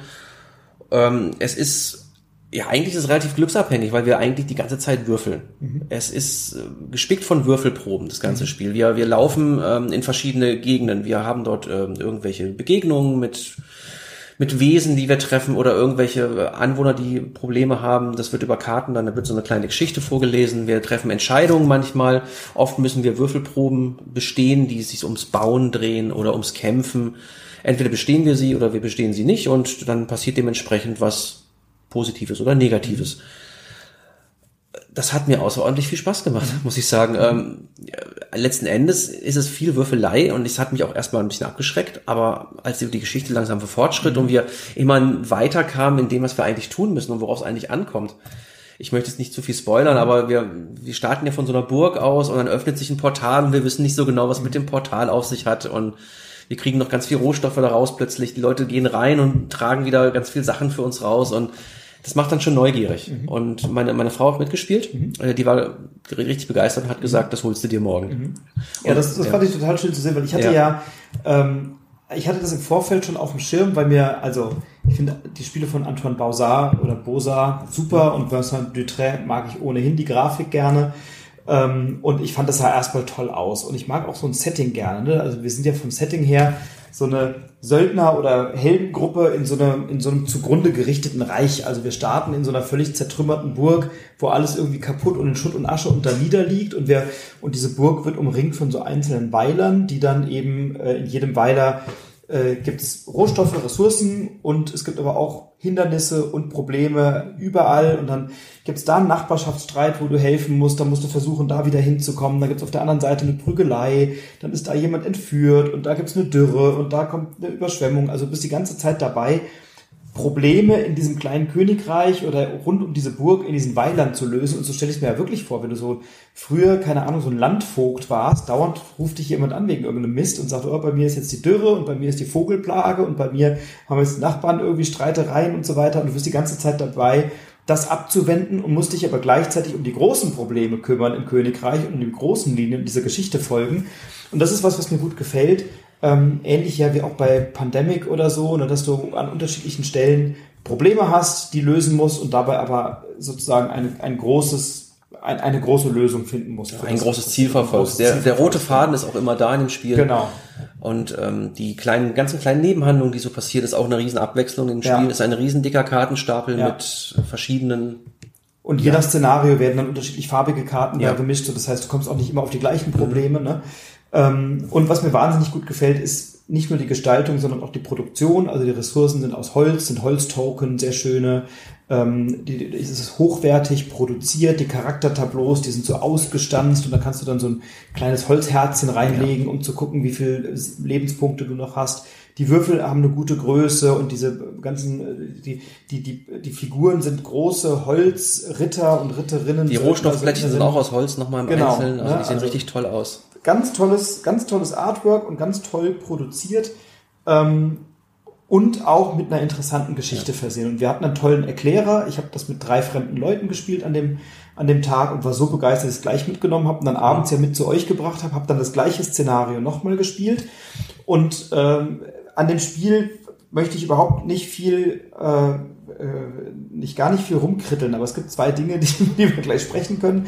Das eine ist diese Glücksabhängigkeit. Oh, ja. Wir haben nämlich tatsächlich auch morgens oder vormittags, als ich es gespielt habe, auf der Messe das gleiche Szenario gespielt und haben es dann nicht geschafft, weil wir halt bei zwei, drei entscheidenden Prüfungen halt Würfelpech hatten. Und wir hätten gar nicht viel anders machen können, weil du hast eine sehr eingeschränkte Anzahl von Aktionen und musst dich als Gruppe abstimmen ähm, darüber, wer macht jetzt eigentlich was und wer kümmert sich um was. Ne? Und dann musst du das ziemlich genau timen. Und das ist uns, glaube ich, überwiegend gut gelungen und wir hatten dann halt einfach Würfelpech. Und das fand ich dann ähm, unbefriedigend, ein erstes Szenario nicht zu bestehen, weil wir halt dreimal irgendwie die Würfelprobe nicht geschafft haben, die, glaube ich, bei 50-50 liegt, wenn ich das richtig sehe. So, oder vielleicht mhm, ungefähr, ja. Ungefähr so ein bisschen verteilt. So, das hat mich gestört. Und dann gibt's in dem Spiel halt so zwei, drei redaktionelle Ärgernisse, wo ich denke, mhm. das darf nicht passieren. Also ich hatte Gott sei Dank einen Erklärer, Max hieß er, glaube ich, oder Maximilian, der das sensationell strukturiert und gut erklärt hat. So. Mhm. Ich habe dann im Nachhinein mir mal die Anleitung durchgelesen, weil ich auch an ein, zwei Stellen gehört habe von Rezensenten, äh, unter anderem von Nico Wagner, der sagte, die Anleitung ist halt überhaupt nicht gut verständlich oder nicht gut strukturiert an der einen oder anderen Stelle. Und die An also nur mit der Anleitung hätte ich, ich habe das mal ausgeblendet, was ich schon wusste, nur mit der Anleitung habe ich ganz viele Fragezeichen im Kopf gehabt und ich habe während des Spielens so ein, zwei regeltechnische Fragen gehabt, auch als wir gespielt haben, und habe mir dann einen Wolf geblättert in dieser Anleitung und ich habe die Antworten nicht gefunden. Und das fand ich dann äh, redaktionell oder vom Lektorat her nicht ganz gut gelöst bei so einem doch hoch und gut und toll produzierten Spiel von so einem tollen Autoren- und Designer-Team. So. Und da gibt's ja noch so zwei lustige Ja. Erlebnisse, die du bei Instagram Ja. auch gepostet hast. Vielleicht Die- magst du sie erzählen. Die hatte ich auch kritisiert. Also bei der Regel gebe ich dir recht. Da wird erstmal über Seiten werden erstmal alle Details dieser einzelnen Komponenten, die im Spiel vorkommen, erklärt, bevor überhaupt mal darauf eingegangen wird, was wollen wir jetzt überhaupt? Was machen wir jetzt Ja. überhaupt? Wie ist der Spielablauf? Und auch die Terminologie, das eine sind Probleme und das andere sind Hürden oder Hindernisse, Hindernisse oder sowas. ja. Ne? Ähm, und das finde ich dann von der Terminologie her auch nicht ganz ein eindeutig so beim Spielen. Ja, und was mir ähm, aufgefallen ist, dass ähm, die, die Kritikpunkte beziehen sich vor allen Dingen auf diese Charakterboards, die man Mhm. vor sich liegen hat. Das sind zwei Stück doch mit einem ziemlichen Bock versehen. Und es gibt acht Charaktere. Ja, es gibt noch. acht Stück, wenn ich so, ja genau, Genau, und da sind zwei ja. halt Ja, der eine ist überhaupt nicht spielbar tatsächlich. Also er ist schon spielbar, aber man muss dazu sagen, jeder Charakter hat eine Sonderfähigkeit und diese Sonderfähigkeiten werden ähm, ab einem gewissen Punkt von Wunden, weil es gibt natürlich so diesen Lebensanzeiger, den du schon erwähnt hast. Und wenn ich zu viel Wunden eingesteckt habe, dann ist diese Sonderfähigkeit außer Kraft gesetzt. Und da gibt es diesen einen Charakter, der heißt Lars. Und dieser Lars hat die tolle Fähigkeit, ähm, wenn er sich ausruht, das ist eine Aktion, die man machen kann, dass er dann zwei Gesundheit bekommt und zwei Proviant, den kann man ja auch noch sammeln. Das Problem ist, dass seine Sonderfähigkeit nach, wenn er zwei Wunden hat, außer Kraft gesetzt ist. Das heißt, in dem Moment bräuchte er dann früh, zum frühesten Zeitpunkt überhaupt mal diese zwei Leben zurück, kann sie aber nicht mehr nutzen. Das heißt, diese Sonderfähigkeit ist komplett für die Füße auf gut Deutsch gesagt. Zumindest so, wie sie da dargestellt ist. Man könnte dann halt eine, einen Lebenspunkt regenerieren und zwei Proviant haben, aber Ja. dann ist er nicht mehr so stark. Ne? Richtig. Und ich habe das den Erklärer auch gefragt und gesagt, wie ist denn das? Und er sagte, ah ja, der Lars, also zwei Möglichkeiten, entweder ihr Haus regelt das auf eine für euch geschickte Art und Weise. Ähm, und wenn ihr sagt, er kann seine Fähigkeit nutzen, wenn er zwei Leben verloren hat, dass er sozusagen das anders als alle anderen machen könnte, dann ist er aus meiner Sicht zu stark. Ähm, wenn er es nicht kann und nur ein Leben regenerieren kann, das kann er ja mit dem Ausruhen sowieso machen, dann hat er keine Sonderfähigkeit mehr. Ähm, und er sagt also, entweder macht ihr eine Hausregel oder ihr lasst ihn einfach in der Box. Und ich finde halt, wenn du acht Charaktere auf den Markt schmeißt und einer davon halt nicht spielbar ist, finde ich das blöd. Ja, ist richtig. Der andere Kritikpunkt, ja, das ändert jetzt nichts an dem Spielgefühl an sich, Ja. aber ähm, ja, das ist eine etwas merkwürdige Bezeichnung bei dem, ich weiß den Namen von dem Charakter nicht mehr. Die haben halt alle ähm, eine Spezialfähigkeit, wo sie besonders gut würfeln können und ähm, dieser eine Charakter, ähm, der ist besonders gut, wenn es, glaube ich, ums, ums Reisen geht und diese, diese Sonderfähigkeiten haben dann auch Namen, äh, sowas wie, äh, hast du gerade ein Beispiel? Ich, Nee. ich weiß nicht mehr genau, wie sie hießen. Auf jeden Fall steht bei dem einen Charakter das Wort Gewissenheit groß drauf. Und ich habe das einmal gelesen und zweimal und dachte, Moment mal, meinen die jetzt Weisheit oder meinen die gewissenhaft? Oder also irgendwas ist da komplett durcheinander geraten. Und ähm, ja, das, das macht das Spiel jetzt nicht kaputt oder so, aber es zeigt doch, dass da vielleicht etwas ja, Hektik geherrscht hat, um das Spiel noch fertig zu kriegen, dass sowas dann übersehen wurde. Und diese Playerboards sind halt auch schöne dicke Playerboards. Ich glaube nicht, dass der Verlag die nochmal nachproduzieren und ersetzen wird oder sowas in der Art. Ich hatte überlegt, ist es vielleicht ein Schweizer Ausdruck, weil Boardgame Box ist ja ein Schweizer Verlag, soweit ich das auf dem Schirm Okay. habe. Gewissenheit, Gewissenheit war es. Nee. Gewissen, ich glaube, es war Gewissenheit. Oder Gewissheit? Nee, Gewissenheit. Ich glaube, es war Gewissenheit. Gewissenheit. Ja. So, da weißt du halt nicht, ne? Ist es Gewissenhaftigkeit oder so? Ja. Ich hatte dann überlegt, ist vielleicht Gewissenheit ein Schweizer Ausdruck für etwas und äh, das würde ich jetzt dann sozusagen noch wohlwollend berücksichtigen wollen, aber äh, ich weiß es nicht. Möglicherweise ähm, ist das so, aber dann müsste man vielleicht bei dem Original schauen, was da eigentlich gemeint ist. Es tut aber dem Spielgefühl keinen Abbruch, weil das Spielgefühl lässt uns wirklich in so einen, in so eine spätmittelalterliche Welt zurück, wo, du- wo du zerstörte Burgen aufbaust und wo du deine Aufgaben erfüllst als Söldner, Söldnerin, Vogt, wie auch immer du dich da bezeichnest. Ähm, du hast tolle Szenarien. Ich habe noch nicht alle gespielt, also ne, aber aber ich habe große Freude daran, das zu entdecken. Ähm, ich bin gespannt, wie diese Geschichte weitergeht. Ich weiß nicht, ob sich die Szenarien aufeinander beziehen oder nicht, aber Soweit sind wir auch noch nicht. Nee, aber, da, aber das Spielgefühl und dieses Miteinander, es ist sehr kommunikativ. Wir haben es ja an dem Abend zu dritt, mhm. glaube ich, gespielt, mhm. ne, mit dir und deiner Frau. Ähm, und, und die war ja völlig geflasht, so vom ersten mhm. Moment an und hat so gesagt, das ist ja cool, ach guck mal, ich mach das hier und jetzt nimmst du noch ein Brot und also man mhm. hat sofort irgendwie so ein Gefühl von, wer kümmert sich jetzt hier um was? Und das fand ich cool. Komm, ich baue jetzt in der Burg, ich repariere da jetzt die Taverne und die ist ja kaputt und die repariere ich jetzt und ich gehe raus und kümmere mich um den Nachbarschaftsstreit. Also es war wirklich so, Ärmel hochkrempeln, wir packen das jetzt an und wir bauen jetzt da unser kleines Reich wieder auf. Und das fand ich ein super schönes Spielgefühl und deswegen will ich an dem Spiel da sind vielleicht zwei, drei redaktionelle Schwächen äh, oder Lekt Lektoratsschwächen, nenne ich sie mal, oder so. Die Anleitung könnte wirklich besser sein. Aber ähm, das alles zu diesem Spiel aus meiner Sicht erstmal kein Abbruch dem Spiel an sich. Ja. Also, Nur bitte keine falschen Vorstellungen, das Ganze ist kein Expertenspiel. Das nee, ist, überhaupt nicht. Das geht so in Richtung einfaches Kennerspiel, würde ich sagen. Absolut. Also das ja. kann man auch mit Spielerfahrene Familien können das gut spielen. Ja. ja. Mehr ist es dann doch nicht. Genau. Und mit, mit, ich sag mal, mit, mit, mit Kindern oder mit vielleicht nicht ganz so spielerfahrenen würde man vielleicht die Aktionen noch ein bisschen intensiver diskutieren, weil du hast wirklich ja nur zwei Aktionen in der Regel pro Runde und die musst du gut auswählen und timen, weil jeder Schritt ist auch eine Aktion, du musst also genau überlegen, was du da machst. Ähm, so ein bisschen wie bei Andor würde ich jetzt mal sagen, mhm. wo du ja auch sehr genau überlegen musst, laufe ich jetzt noch dahin? Kann ich mir diese zwei Schritte in diese Richtung noch leisten, um noch ein Nebelplättchen aufzudecken, weil da vielleicht noch was drunter ist? Oder muss ich vielleicht schon wieder zurück zur Burg und kämpfen? Also auf dieser Ebene finden die Entscheidungen statt. Und deswegen also einfaches Kennerspiel, schönes Familienspiel, schöne Geschichte, tolles Material. Steht auf dem Tisch, macht Freude beim Angucken. Also mhm. ich habe direkt Lust, das zu spielen. Komm, spielen wir nachher. Ja, Wäre ich dabei. So, ja. Was haben wir noch gespielt an dem Abend? Ähm, vielleicht kannst du ein bisschen mehr dazu noch sagen. Äh, wir hatten einmal das äh, Johanna, das Orléans ja. Würfelspiel. Draw and Write. Äh, Würfelspiel. Draw and Write, Dankeschön. Ja. ja.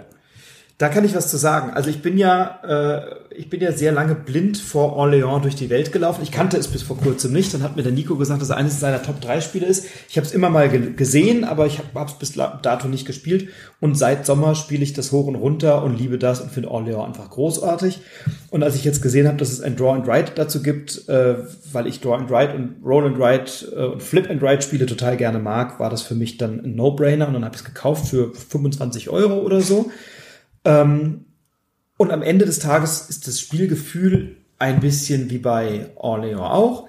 Du ähm, hast Karten, die du spielst oder die du ziehst sozusagen und auf denen sind die bekannten Figuren abgebildet, die es ja bei Orléans auch gibt. Und äh, also nicht, du ziehst nicht Karten, sondern du ziehst eben so kleine Pappplättchen aus dem Beutel, also ja. ne, so kleine Papp-Tokens. Cards. So. Ich muss dazu sagen, es gibt einen Beutel für alle, also für genau. alle Aktionen. Es gibt nicht, hat nicht jeder einen eigenen. Genau, so rum. Mhm. So, also du ziehst diese Pappdinger, Kärtchen, wie auch immer da raus, Plättchen, Plättchen, das Wort habe ich gesucht. So.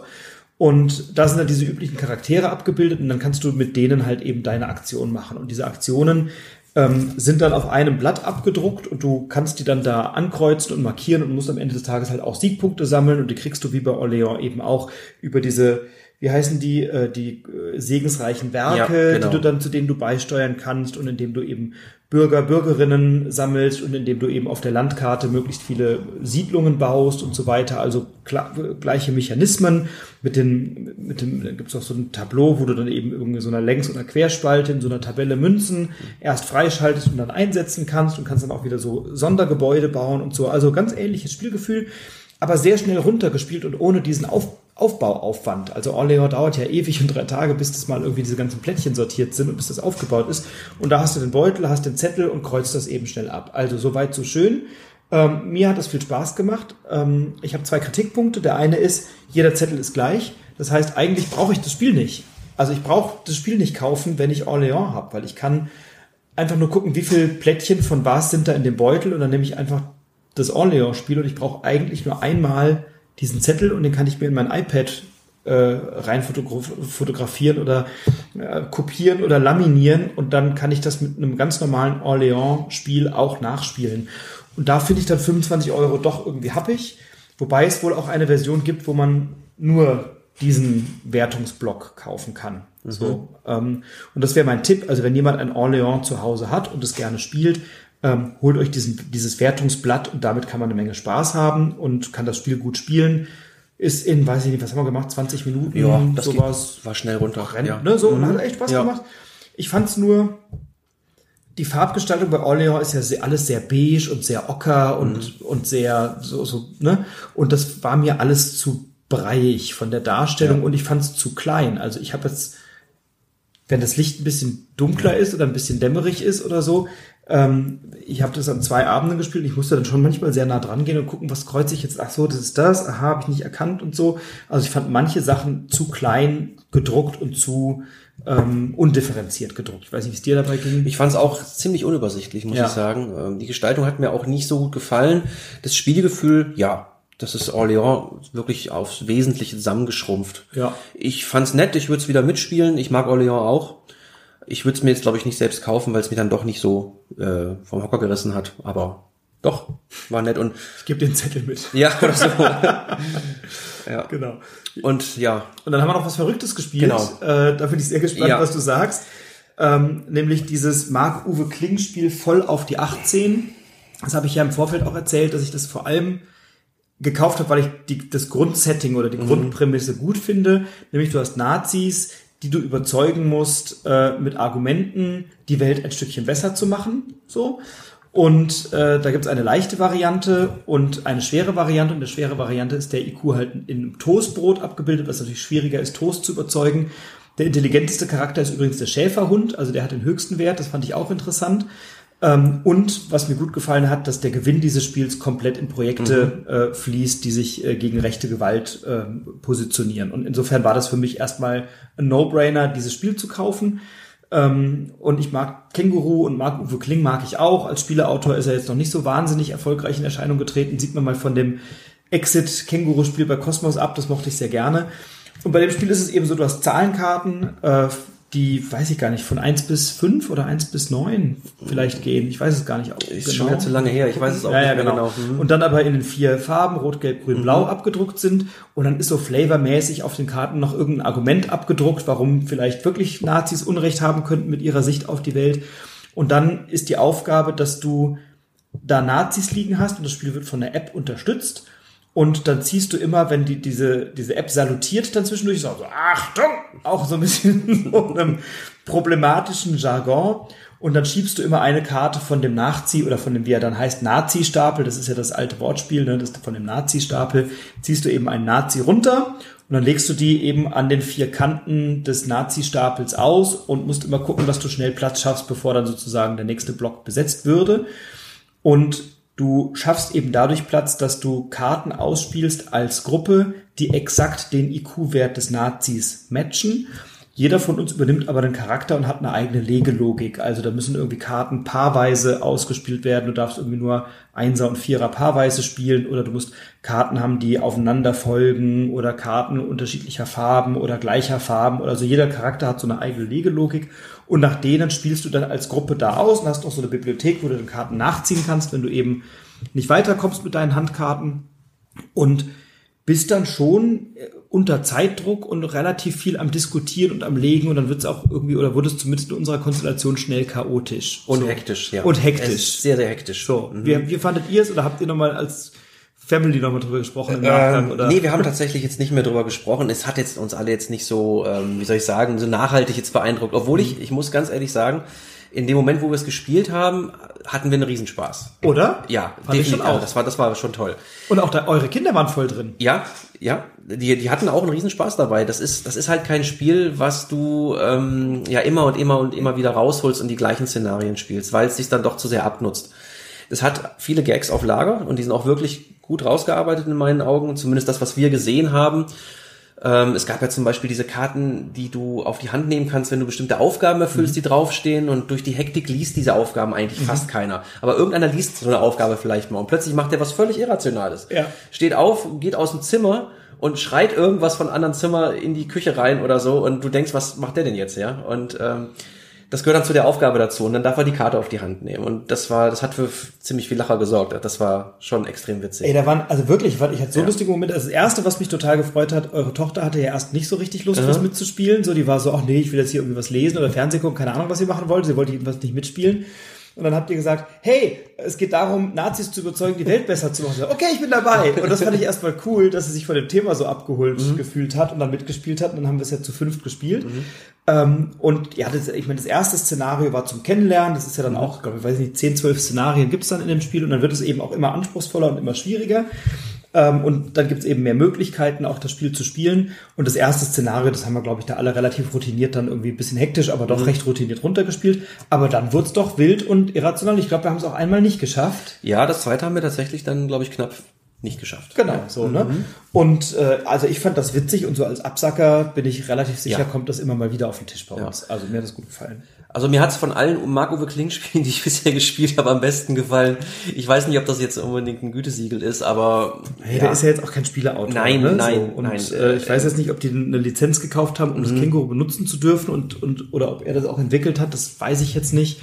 Aber ähm, also ist ein nettes, ist ja. ein nettes Kartenspiel, kostet 15 Euro, mhm. ähm, hat eine App, du hast ein bisschen die Känguru-Stimme da mit drin, du kommst irgendwie in die Geschichten rein, es ist ein bisschen witzig, das ist jetzt nichts, was den ganzen Abend trägt. Aber du sagst, ey, komm doch einmal hier Nazis mhm. überzeugen, bist du dabei? Dafür kann man, glaube ich, ja. nix sagen an der Stelle. Also hatte ich Spaß dran.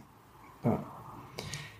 Was war noch bei dir? Ich habe ich hab jetzt noch einiges draufstehen. Ich weiß nicht, was bei dir ist. Äh, ein paar Sachen habe ich noch. Ja, jetzt ähm, vom Sonntag vor allen ja. Dingen. Ja. Sonntag früh habe ich meine Familie aus dem Haus gescheucht, um möglichst früh da zu sein, um einen guten Parkplatz zu kriegen. Und äh, das hat sich auch gelohnt, weil ähm, wir dann auch dementsprechend früh an den Toren schon waren und relativ weit vorne, weil es gab ein Spiel, was ich unbedingt ausprobieren wollte. Ähm, ich habe meinen Sohn dann vorgeschickt, einen Tisch zu sichern, was er auch gerne gemacht hat. Und zwar geht es da um Turing Machine. Mhm vom Verlag Le Scorpio Masqué. Mhm. Das gibt es noch nicht auf Deutsch und ähm, ich konnte es ausprobieren. Wir haben es zu viert gespielt. Es ist ein Deduktionsspiel, eigentlich relativ simpel. Wir müssen eine dreistellige Zahlenkombination rausbekommen. Die Zahlen gehen von eins bis fünf und ähm, das Ganze machen wir über ja so eine Art Lochkarten, kann man sagen. Das ist also die, alleine dieses Material ist schon ein echter Hingucker. Mhm. Da ist so eine so eine Box, wo diese Lochkarten drinstecken und ähm, mechanisch läuft es so, dass man am Anfang erstmal komplett zufällig eine Zahlenkombination sich ausdenkt. Irgendwo muss man ja anfangen. Dann nimmt man sich entsprechend diese Lochkarten für diese einzelnen Zahlen äh, raus aus diesem Schuber, äh, legt die übereinander und das ist so konstruiert, dass jedes Mal, wenn man diese drei Dinger übereinander legt, egal welche, dass dann immer genau ein kleines Loch offen bleibt. Mhm. Ähm, und dann gibt es so, so Hinweiskarten, die man äh, dann dahinter legt und äh, man versucht verschiedene Bedingungen abzuprüfen. Und diese, diese Karte, die man dahinter legt, zeigt dann entweder durch dieses kleine Loch einen grünen Haken oder ein rotes Kreuz. Das heißt, ein grüner Haken würde heißen, stimmt, rotes Kreuz, stimmt nicht. Das sind zum Beispiel so Bedingungen wie, ähm, die zweite Zahl ist kleiner vier, gleich vier oder größer vier. So, und äh, wenn ich jetzt eine, wenn ich jetzt eine Zahlenkombination habe, die zum Beispiel lautet 1, 2, 3, dann wäre die zweite Zahl kleiner 4. Und wenn ich dann diese Hinweiskarte dahinter lege und kriege einen grünen Haken, dann weiß ich, okay, die zweite Zahl ist kleiner 4. Das weiß ich dann schon mal in dem Moment. Mhm. Ähm, und auf diese Weise versucht man eben über Deduktion ähm, diese Zahlenkombination rauszubekommen. Das ist komplett ohne Interaktion eigentlich, dieses mhm. Spiel. Weil wir spielen alle so nebenher und ähm, nehmen uns diese Lochkarten raus, überprüfen diese Hinweise, notieren uns das auf so einem Zettel und äh, wenn wir dann unsere, ich glaube, drei Aktionen pro Runde gemacht haben, dann äh, strecken wir die Hand in die Mitte, zeigen einen Daumen nach oben oder nach unten, Daumen nach oben heißt, ich weiß die Lösung oder glaube die Lösung zu wissen. Daumen nach unten heißt, ich möchte gerne noch eine Runde spielen. Und wenn es einer gelöst hat, ist das Spiel vorbei.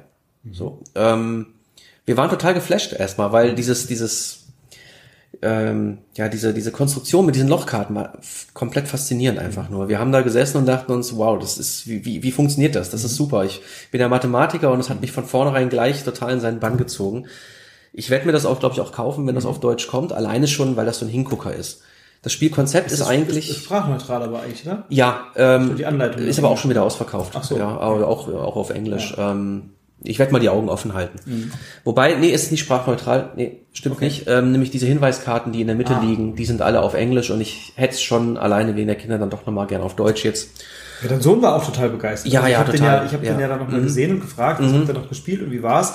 Und davon hat er ja ganz begeistert ja. berichtet dann im Nachgang. Letzten Endes ist es wirklich ein ganz simpel runtergebrochenes Deduktionsspiel. Ich sammle Hinweise, um dann diese Zahlenkombination rauszukriegen. Aber diese Mechanik ist doch was ganz Besonderes. Und ich glaube, es kam auch äh, auf der Messe bei den Leuten ziemlich gut an. Das war ein totaler Hit. Auf Also der Fairplay-Liste war es, glaube ich, ziemlich Ja, weit vorne. Ziemlich weit vorne. Also haben alle ganz also ganz viele habe ich begeistert darüber reden hören. Ich habe schon begeisterte Rezensionen gesehen. Es war total schnell ausverkauft. Also es war, glaube ich, schon so ein Titel, der gut ankam auf der Messe, ja. Ja, was mich wirklich wundert, weil es halt wirklich, wie gesagt, es ist jeder spielt für sich. Also es ist eigentlich ein Solo-Spiel. Interest auch, ne? So Ja. Zahlenkombinationen rausknobeln ist jetzt irgendwie Ja. nix, wo man so, wenn man so einen Satz pitcht, wir knobeln Zahlen nach Hinweiskarten und versuchen eine dreistellige Zahlenkombination zu ermitteln, ist jetzt erstmal nichts, wo man sagt, hey, das klingt super, aber nach dem, was du so erzählst und was andere erzählt haben, das klingt echt gut. Ja. Ja, das wird in meine Sammlung wandern irgendwann. Cool. Ich hatte so einen Titel, den ich abends angespielt habe, ähm, damals, damals, neulich, vor drei Wochen, noch auf Englisch. Mittlerweile ist es auf Deutsch bei mir eingezogen. Äh, ein Spiel, was, auf das ich mich total gefreut habe und was ich, worauf ich voll Bock hatte, Twilight Inscription. Ähm, das habe ich äh, an dem ersten Hotelabend donnerstags hatte das einer dabei, ich weiß gar nicht wer, ich glaube der Kilian hatte es dabei. Äh, den hatten wir ja bei diesem Council of Shadows dann irgendwie äh, kennengelernt und dann abends mitgenommen und mit dem haben wir dann Twilight Inscription gespielt. Da gibt es so eine Losspielanleitung und die haben wir dann mal angefangen. Wir sind dann nicht, wir haben nicht die zwei Stunden episches äh, Spiel gespielt, sondern wir haben mal losgelegt und das hat mir total gut gefallen. Also das, ich habe das mittlerweile auch hier liegen, äh, hier links hinter mir liegt, siehst du, äh, da habe ich ja richtig Bock drauf. Also das reizt mich ja von vorne bis hinten. Äh, Roll and mag ich gerne. Ein episches Roll and Ride, was zwei Stunden dauert und wo du dann auch entscheiden kannst, kümmere ich mich jetzt eher ums Militär oder um Navigation, kann vielleicht mit den Leuten rechts und links neben mir Scharmützelchen anfangen und so. Äh, also ich kann noch nichts im Sinne und der Qualität einer Rezension dazu sagen, aber ein Ersteindruck ist toll produziert, ganz hochwertig. Du hast so orangene Kreidestifte, wo du auf dunkelblauen Tafeln mitmalst. Also das sieht schon auch einfach sehr schick aus. Ähm, du hast tolle Würfel in einer guten Größe, also es wirklich schön. Ähm, und da freue ich mich richtig auf meine, auf meine richtige, ordentliche Erstpartie. Also da habe ich echt tue ich sehr auch. Drauf. Twilight Imperium hast du schon mal gespielt? Leider nein. Ich habe es Ah. noch nie geschafft, eine Gruppe zu finden, die sagt, hey, acht Stunden Zeit, kein Problem, ich bin am Start. Steht Solltest, auch aus. solltest du mal tun. Also, An mir liegt's nicht. Ja. An mir liegt's nicht. Ich bin jederzeit dabei, damit zu spielen. Ja. Genau, also das habe ich noch gespielt. Und dann habe ich, äh, war ich am Donnerstag, am, am Freitag ja mit meinem Freund Christian und der kannte Get on Board noch nicht, was ich ja sehr gerne spiele als, als äh, Flip and Ride. Das habe ich ihm noch äh, beigebracht und, und gezeigt an einem, an einem Donnerstag. Genau. Oder am Freitag. Und ich habe gestern ein Spiel von der Messe gespielt, oder zwei Spiele noch gespielt, die ich äh, bei der Messe nicht gespielt habe, aber jetzt im Nachgang, nämlich einmal Ready, Set, Bet, ein äh, Pferderennspiel, wo entweder jemand die ganze Zeit die Fortschritte der Pferde auf der Rennbahn auswürfelt und die dann ansagt, was ich mir wahnsinnig stressig vorstelle, oder du es über eine App abspielen kannst und du hast da wirklich wie so ein Wettbüro vor dir und musst dann so Pferdewetten platzieren die ganze Zeit. Und erstmal denke ich so, nein, das ist wie Roulette-Spiele, das ist bestimmt voll öde. Und wir hatten da mit, glaube ich, sechs, sieben, acht Leuten haben wir das gespielt und hatten eine riesen Dynamik und haben uns geärgert und haben die Pferde angefeuert, die nur in dieser App waren und haben dann die ganze Zeit auf Pferde gesetzt. Also das hat echt Spaß gemacht, schöne Dynamik, schöne Interaktion. Da hoffe ich, dass ich das kriegen kann, ist von AEG. Ähm, also da habe ich sehr, sehr Bock drauf. Genau. Hast du noch was? Ja, wir waren noch an dem Sonntag, ähm, das ist ja dann eben, wie gesagt, so ein bisschen der Familientag, das heißt, es geht auch mehr in die Familienspielecke. Da waren wir bei Pretzel Games, die ja bei Plan B untergekommen sind. Ich habe es nicht ganz verstanden, ob die einen eigenen Stand da hatten oder nicht. Aber wir haben ähm, von Pretzel Games das Spiel Jack gespielt. Das äh, hat uns direkt erstmal gecatcht, so weil es ein Blickfang ist. Ähm, du hast dort einen, einen Spielplan, auf dem so, das sind, es sieht aus wie Holzjacks. Ich glaube, es ist gar kein Holz, äh, sondern ich glaube, es ist eher eine Art Kunststoff, die so einen Wagen hinter sich herziehen, wo Waren drin liegen. Und jeder sitzt an so einer, also um es mal ganz, ganz kurz anzureißen, es ist letzten Endes äh, ein Spiel, wo wir die ganze Zeit eigentlich Waren umtauschen oder kaufen oder verkaufen. Und ähm, diese, diese Jacks, die dort in der Mitte immer im Kre- Kreis fahren, ähm, die, die transportieren diese Waren von Spieler zu Spieler. Jeder hat so ein eigenes Jack und das wechselt halt die ganze Zeit. Es ist ein sehr einfaches, eigentlich ein sehr einfaches Familienspiel, ein echter Hingucker. Ähm, wir haben es erklärt bekommen vom Autor persönlich, vom ähm, Michael oder Michael Lu, ich weiß nicht genau, wie er jetzt richtig heißt, ähm, ein total sympathischer Typ, der sich viel Zeit für uns genommen hat, das ähm, unheimlich nett und toll gemacht hat. Und die, ja, die Familie war im Großen und Ganzen eigentlich wirklich sehr, sehr begeistert, obwohl es wirklich ein sehr, sehr einfaches Spiel ist. Ähm, äh, und wir haben es dann auch mitgenommen tatsächlich. und nochmal signieren lassen und das ist wieder so ein typisches Essenerlebnis mhm. auch einfach. Das ist ein Spiel, auf das ich nie gekommen wäre. Mhm. Ich bin ganz ehrlich, es ist auch jetzt so ein Leichtgewicht. Ich glaube nicht, dass es jetzt noch wahnsinnig oft auf den Tisch kommt, aber es war einfach so ein schönes Erlebnis, das dort erklärt zu bekommen und den Spaß, den alle hatten dabei. Und wir werden es vielleicht einmal im Jahr auspacken und wieder auf den Tisch stellen und dann wird das toll aussehen. Wir werden großen Spaß haben und dann ist es wieder ein Jahr weg. Aber dafür allein hat sich schon total gelohnt. Ich glaube, es war der Titel, der auf der Brettagogen-Flop-Liste ja. große Einigkeit erzielte. so, und nachdem ich das so gehört habe, hat es mich so gar nicht angesprochen. Dann war ich tatsächlich überrascht, dass, dass ihr es gespielt und für gut befunden und gekauft habt. Deswegen würde ich es tatsächlich gerne mal ausprobieren. Äh, und es darf ja auch mal ein Leichtgewicht ja. sein. Also man muss sich, ich habe, ich habe so, wir Spieler, habe ich manchmal das Gefühl, Entschuldigung, ja, ist ein Leichtgewicht. Es ist jetzt nicht der große Expertenklopper oder so. Das darf ja auch mal sein, dass man mal was Fluffiges, Lustiges, Leichtes spielt. Das ist ja auch legitim. Ja, und es ist ähm, vom Material her wirklich 1A. Cool. Ähm, ich kann nachvollziehen, dass es vielen, wenn es vielen Leuten nicht gefällt, gerade viel Spielern, weil das ist überhaupt, das passt gar nicht so ins Schema rein. Mhm. Ich, ich bin da relativ offen eigentlich und wenn alle Spaß haben, dann ist es doch toll. Ja, cool. Ich habe gestern noch so einen Messetitel gespielt. Äh, wir hatten gestern so einen Spieletag. Und da habe ich Riecht verdächtig gespielt. Äh, das gefällt mir richtig gut als Partyspiel. Und zwar ähm, gibt's also die, die, die Karten oder die Tokens sind sozusagen Fische. Also jeder hat, es gibt so verschiedene Fische. Und da gibt es einige, die sind Lachsfarben und einer ist eben blau. Und dann werden die gemischt und jeder zieht eben einen Fisch. Das heißt, einer hat einen blauen Fisch und alle anderen haben Lachsfarben und man weiß es nicht. Und dann wird eine Frage vorgelesen und alle kennen die Antwort außer der Person, die die Frage vorliest. Und dann müssen alle eine Antwort geben. Und der, der den blauen Fisch hat, muss die richtige Antwort geben, die auf der Karte sozusagen auf der Rückseite steht, sodass man die sieht. Und alle anderen müssen sich eine Antwort ausdenken, die möglichst nah eben an dieser Antwort ist, um den oder die, die die Frage vorgelesen haben, auf eine falsche Fährte zu locken. Weil was man möchte als der oder diejenige, die die Frage gestellt hat, ist, die richtige Antwort finden, also die Person mit der richtigen Antwort finden und alle anderen sozusagen eliminieren, sagen, nee, dreh mal deinen Fisch um, das war die falsche Antwort. Und wenn ich sozusagen die Frage stelle und dann die Person mit dem blauen Fisch umdrehe, nicht als letzte, sondern vorher, kriegt diese Person so viele Punkte, wie noch falsche Antworten im Spiel gewesen wären und alle anderen, die die falschen Antworten gegeben haben, kriegen auch nochmal diese Punkte. Ähm, und das klingt jetzt irgendwie relativ ähm, unspektakulär, aber es macht einen Haufen Spaß, weil jemand liest eine Frage vor. Äh, was war, was war die erste Figur, die Walt Disney erfunden hat? Und dann ist auf der Rückseite die Antwort gelesen und jeder gibt eine Antwort und du denkst dir so, krass, was war es wohl? Und dann ist eine, eine Antwort davon richtig, die anderen sind falsch. Das dauert irgendwie drei Minuten und dann liest, liest die nächste Frage vor. Und das geht dann einmal rum, bis jeder dran war.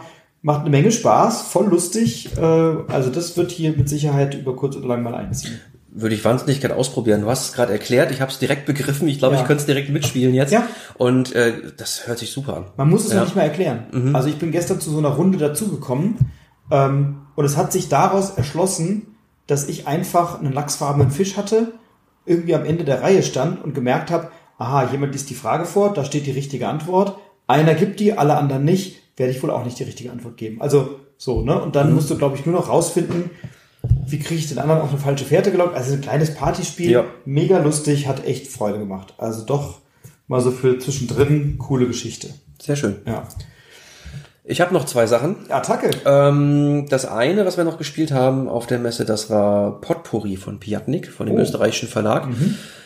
Ja, ich weiß ehrlich gesagt gar nicht mehr so allzu viel davon. Es hat keinen ähm, großen Eindruck hinterlassen. Es ist, es ist ein Spiel, wo es ums Kochen geht. Wir wir, ja, wir rühren letzten Endes alle ähm, oder wir, wir schütten alle Zutaten in Kochtöpfe und versuchen ähm, dann eben unser Rezept möglichst gut herzustellen, aber die anderen schmeißen auch ihre Sachen rein und, und versauen unser Rezept so ein bisschen. Das ist mhm. im Grunde schon der ganze Mechanismus, der dabei ist. Ähm, letzten Endes versucht man einfach von sechs möglichen Zutaten, die dort landen können, möglichst viele ähm, ja, beizusteuern oder beisteuern zu lassen von den Mitspielern, die man selber auf dem Zettel hat in mhm. seinem Rezept. Das ist eigentlich das ganze Spiel.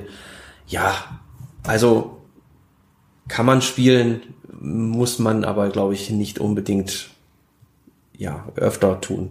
so würde ich es mal nennen. So eins hatte ich auch. Ich habe auch schon vergessen, wie es heißt. Es war bei so einem bulgarischen, hm, ich glaube eher ein Sozialprojekt oder so, die dann ein ein Spiel entwickelt haben, um die Gesellschaft auf gesellschaftliche Probleme aufmerksam gemacht zu haben. Und es war irgendwie nett. Du hast irgendwie ein Problem gehabt und du musstest dann ganz viele Wissenschaftler und Künstler und Techniker und keine Ahnung was äh, waren auf Karten gedruckt und die hatten dann irgendwie Werte und du musst die dann irgendwie nutzen, musst aber dann fiktiv erklären, warum jetzt gerade diese Person helfen kann, jenes Problem zu lösen. So das machst du dann zweimal und fragst dich hinterher, warum. Also Haken dran, ich weiß nicht mehr, wie Ja. es heißt. Die Leute waren wahnsinnig nett. Ich glaube auch der Approach, den die mit ihrem Projekt haben, ist wahnsinnig gut und wichtig gewesen. Also ich saß da und dachte, ah, das ist aber interessant, was ihr macht, aber ich habe schon wieder vergessen, was es ist. Und das Spiel an sich war, glaube ich, als, als pädagogisch-didaktisches Spiel konzipiert. Ähm, und so würde ich es verstehen. Und wie gesagt, reden wir nicht drüber. Ich habe vergessen, wie es heißt.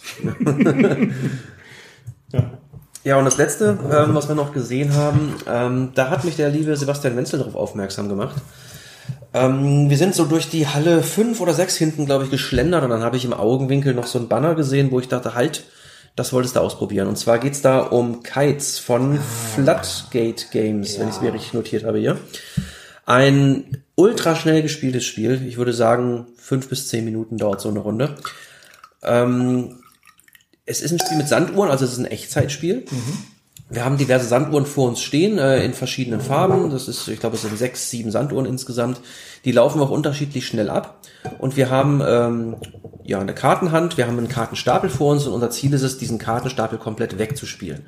Auf diesen Karten sind eben so so Kite-Drachen drauf. Das ist so dieses Thema, dass die eben in die Luft steigen und wir die, ähm, bevor sie wieder runterkommen, quasi wieder dazu bringen sollen, dass sie wieder nach oben steigen. Und ähm, auf diesen Karten sind diese Kite-Drachen drauf und zwar immer ein oder zwei Farben. Und wenn wir eine Karte ausspielen, dann drehen wir die entsprechende Sanduhr um. Und wenn da zwei Farben drauf sind, dann drehen wir, ich glaube, einfach wirklich beide Sanduhren um. Und unser Ziel ist es, dass keine Sanduhr komplett abläuft. Das ist das ganze Ziel. Und ähm, das müssen wir halt natürlich gut timen. Wir müssen diese Karten nach und nach ausspielen, ziehen dann wieder welche nach und müssen uns absprechen, hast du jetzt gerade gelb, weil gelb läuft gleich ab und dann wird's echt mal hektisch zwischendurch und plötzlich tritt wieder so eine Ruhe ein, wo alle sehen, okay, wir haben mal kurz Zeit durchzuschnaufen. Ähm, wir haben da kurz zugeguckt, eine Partie, und dachten uns, naja, aber ja, das ist alles. Dann haben wir es gespielt und dachten uns, hey, das ist, das ist alles, aber das ist cool. Das ist eine richtig gute Idee. Und das hat uns, das hat uns großen Spaß gemacht. War auch schnell vergriffen, ne? Also Ja, war, auch glaub ich, das- auch so ein Spiel, ja, was mhm. man dann nicht bekommen hat, was auch sehr gut ankam. Wie Ist, glaube ich, auch niederpreisig, soweit ich weiß. Ja. Nur eine kleine Schachtel. Genau. Und ich hätte es auch direkt mitgenommen. Aber es war auch wieder sold out. Großes Schild stand Ja. da. Und ja, leider. Aber ich werde mal die Augen offen halten, ob ich ob ich es nochmal irgendwo finde. Also das, das hätte mich auch interessiert, weil ich mag auch gerne so Echtzeitspiele, also so auch so Kitchen Rush oder sowas finde ich auch immer zwischendurch lustig. Ne? Das ist auch wieder so ein Spiel, wo man als Vielspieler vielleicht sagt, naja Gott, Kitchen Rush, aber ich mag das gerne. Oder Dungeon Fighter oder solche Sachen. Also ich mag so, so Spiele, wo du selber Geschicklichkeit und Echtzeit und Entscheidungen treffen und so, das finde ich, finde ich, finde ich großartig. Also haben wir doch einiges gespielt schon alleine während der Messe. Ähm, und, und was mich immer so, was ich immer so toll finde, du läufst da über die Messe und siehst dann ja auch irgendwie tolle Leute. Also ich habe Martin Kallenborn persönlich kennengelernt, den Autor von Council of Shadows oder von Radcliffe Bay Mysteries oder jetzt von diesen Chrono Cops, die jetzt bei Pegasus erschienen sind, was ich leider nicht spielen konnte, oder Ulrich Blum und Jens Merkel von, von äh, Spaceship Unity. Uwe Rosenberg irgendwie mal, es ist einfach so cool, dass du so Leute, die einfach so diese Spielewelt prägen, da triffst. Also diese Leute zu treffen, das fand ich, fand ich großartig, ne? Oder Stefan Feld läuft dir dann über den Weg, mit dem kannst du dann mal irgendwie kurz plaudern und mal ein Selfie schießen. Wo, wo du es gerade hattest, Mhm. Stefan Feld, der, der stand nämlich genau gerade hinter mir, als wir Kites gespielt haben. Ah. Ja, genau. Und hat zugeguckt, Und oder? hat zugeguckt, was ja kein großes Problem ist bei seiner Größe. Äh, überhaupt nicht. Er hat mir über die Schulter geschaut und äh, ja, genau. Der ist ja mega nett und mega charmant. Also Stefan Feld ist so gefühlt zwei Meter zehn oder so groß. Vielleicht ist er auch nur zwei Meter und zwei Meter vier, aber ich bin halt 1,70. Und dann habe ich ihn gefragt, ob wir ein Foto zusammen machen. Dann sagt er, ja komm, aber ich setze mich hier auf den Tisch, dann sieht das nicht so blöd aus. Oder so. War total charmant, wird auch demnächst hier im, im Podcast sein mit dem Interview, also nimmt sich da auch die Zeit. Dann hatte ich so einen Moment, als ich irgendwie, ich dachte im Vorfeld, weil ich habe in der, in der Verlagsliste im Vorfeld auf Boardgame Geek äh, Eagle Griffin Games nicht gesehen. Also die, war, die hatten da keinen Eintrag. Und dann habe ich schon gedacht, oh, vielleicht kommen die gar nicht, was ist da denn los und so. Und die waren natürlich da. Und dann war halt, glaube ich, drei Tage auch Vita Lacerda da und hat den Leuten Weather Machine erklärt und so. Da dachte ich, ey, da sitzt einfach irgendwie Godfather persönlich so und erklärt Leuten sein Spiel. Sowas finde ich wirklich großartig, dass die Autoren da sind, Promo machen, dass man mit denen reden kann, dass die zum Anfassen sind, dass die ja, wie, wie du es auch erzählt hast, bei Jagd der Autor dann da ist und sich Zeit nimmt oder so. Das sind so Dinge, die finde ich auf so einer Messe dann eben auch großartig, dass man Leuten auch mal gegenübertreten kann und die Begeisterung mit denen teilen kann. So, ne? Also, ja. Hast du, hast du so ein bisschen bei diesen Special Interest Verlagen mal vorbeigeschaut oder bei den ostasiatischen oder koreanischen Verlagen? Hast du da mal ein bisschen geschaut? Mm, Ich bin mal durchgeschlendert. Ich ähm, war, ich muss ganz ehrlich zugeben, ich war ein bisschen schlecht informiert im Vorfeld, weil ähm, ja, es war die erste Messe seit drei Jahren. Ich musste wieder ein bisschen warm werden und ich habe mich dann doch wieder so ein bisschen mehr an die etwas größeren Titeln orientiert. Das ärgert mich oft im Nachhinein, weil dann oft dann auch rauskommt, Mensch, hier und dort hättest du mal gucken können, das kam richtig gut an, aber nee, hast du ein bisschen was davon mal ausprobieren können? Nee, nicht, also es, aber eben auch oftmals nicht, weil es dann irgendwie voll war oder weil dann irgendwie die, weil es dann im Stand zu voll war. Und ich habe dann so an ein, zwei koreanischen und bei einem, bei einem, ich glaube, es war ein portugiesischer Verlag oder sowas, ähm, versucht, dass die mir erklären, was da ist. Und ich habe es nicht verstanden, weil die halt wahnsinnig schlecht Englisch gesprochen haben und dann noch nicht mal in der Lage waren, irgendwie mal ihr Spiel in zwei oder drei Sätzen zu pitchen, wo ich dann ja, irgendwie Schwierigkeiten hatte oder so. Aber trotzdem irgendwie Leute wahnsinnig nett und sympathisch waren, aber ich dann trotzdem nicht verstanden habe, worum es da geht und das dann irgendwie dann wieder links liegen hab, äh, gelassen habe. Und ich war ja auch nur zweieinhalb Tage da und dann auch so mit ein paar Terminen versehen, deswegen hatte ich da auch viel zu wenig Zeit für ähm, und habe mich auch so ein bisschen eher in die in den großen Hallen und an den in den kleineren Hallen bin ich durchgelaufen, durchgeschlendert und habe so bei diesen bei diesen ganzen Kickstarter-Ankündigungen, da habe ich viel Zeit verbracht. Also da habe ich geguckt, was da noch so auf uns zukommt. Das sind wirklich großartige Sachen, die da entstehen, äh, auf die ich mich echt freue. Äh, und da habe ich mich ein bisschen informiert, was so im nächsten halben Jahr oder Jahr bei diesen ganzen Crowdfunding-Projekten so alles anstehen wird. Ähm, und da wird einiges Großes auf uns zukommen. Ja, da habe ich- einen halb, bestimmt einen halben Tag insgesamt verbracht. Ich war bei Gamefound und habe mir mal angeschaut, was da hoffentlich nächstes Jahr bei den Burgen von Burgund äh, im, im, bei mir ins Haus flattert. Ja, das sieht gut aus. Das sieht verdammt gut aus. Ja, da freue ich mich wahnsinnig Ja. drauf. Und wo ich auch noch war, fällt mir jetzt gerade ein, ich war noch bei dem Holger von Eurohell Design, die ja die Mhm. Cooler Insatz Stand. machen. Ja, ja, auch total super netter Kerl. Ähm, mit dem habe ich ein bisschen, mich ein bisschen unterhalten. Wir, wir hatten über Instagram schon ein paar Mal Kontakt und äh, ja, wir haben uns einfach sehr gefreut, uns mal persönlich kennenzulernen. Er hat mir direkt mal seine, seinen Drucker gezeigt und ähm, ich habe ja zu Hause auch einen 3D-Drucker, aber also wirklich ganz einfaches Einsteigermodell, also nicht im geringsten zu vergleichen mit dem, mit dem, was die da fabrizieren, weil das ist schon echt allererste Güteklasse. Und äh, ja, ich konnte da mal ein bisschen was mitnehmen, so also an, an Wissen und das hat richtig Spaß gemacht. Also es ist ein super schöner Stand, tolle Mhm. Inserts auch und so. Also das, das macht, die haben echt Qualität. So, Ja. ne, war ich auch. Die waren ja direkt neben äh, Delicious Games, die Mhm. Woodcraft hatten. Die waren ja, glaube ich, direkt daneben stand dann äh, in der Halle 5 und äh, da war immer was los. Die Mhm. waren völlig umringt und ähm, ja, haben einfach auch gute Qualität, gute Mhm. Sachen da so. Ja. Und ähm, was, was ich tatsächlich interessant fand, was jetzt so ähm, also, ich habe mal geguckt, bei Godot Games kommt jetzt Among Cultists raus. Das habe ich mir angeschaut. Das sieht sensationell aus. Ich hatte ja schon auf dem Schirm im Vorfeld Unconscious Mind, wo du äh, Sigmund Freud darin unterstützt, sozusagen in der, in der Mittwochsgesellschaft Traumata zu heilen. Ähm, das wird von Frosted Games offensichtlich erscheinen, äh, direkt in der Lokalisierung. Entweder zeitgleich oder kurz danach. Also die hatten das auf jeden Fall an ihrem Stand und haben gesagt, ja, ja, wir machen da was. So, ne? Also das wird, das wird kommen, da freue ich mich drauf. Dann hatte ich total Bock auf The Wolves von Panasaurus Games. Das war halt sofort ausverkauft, sold out, ganz, ganz schnell. Ähm, und es gab so ein paar Titel, auch hier Great Western Trail, äh, Argentina, die hatten ja, glaube ich, nur 40 Exemplare pro Tag da oder so. Ne? Also da waren so ganz viele Spiele, wo ich irgendwie dachte, die würde ich jetzt gerne mal ausprobieren und vielleicht auch mitnehmen, die dann, die dann eben nicht da waren oder noch nicht, was bei manchen klar war, weil sie als Kickstarter erst kommen.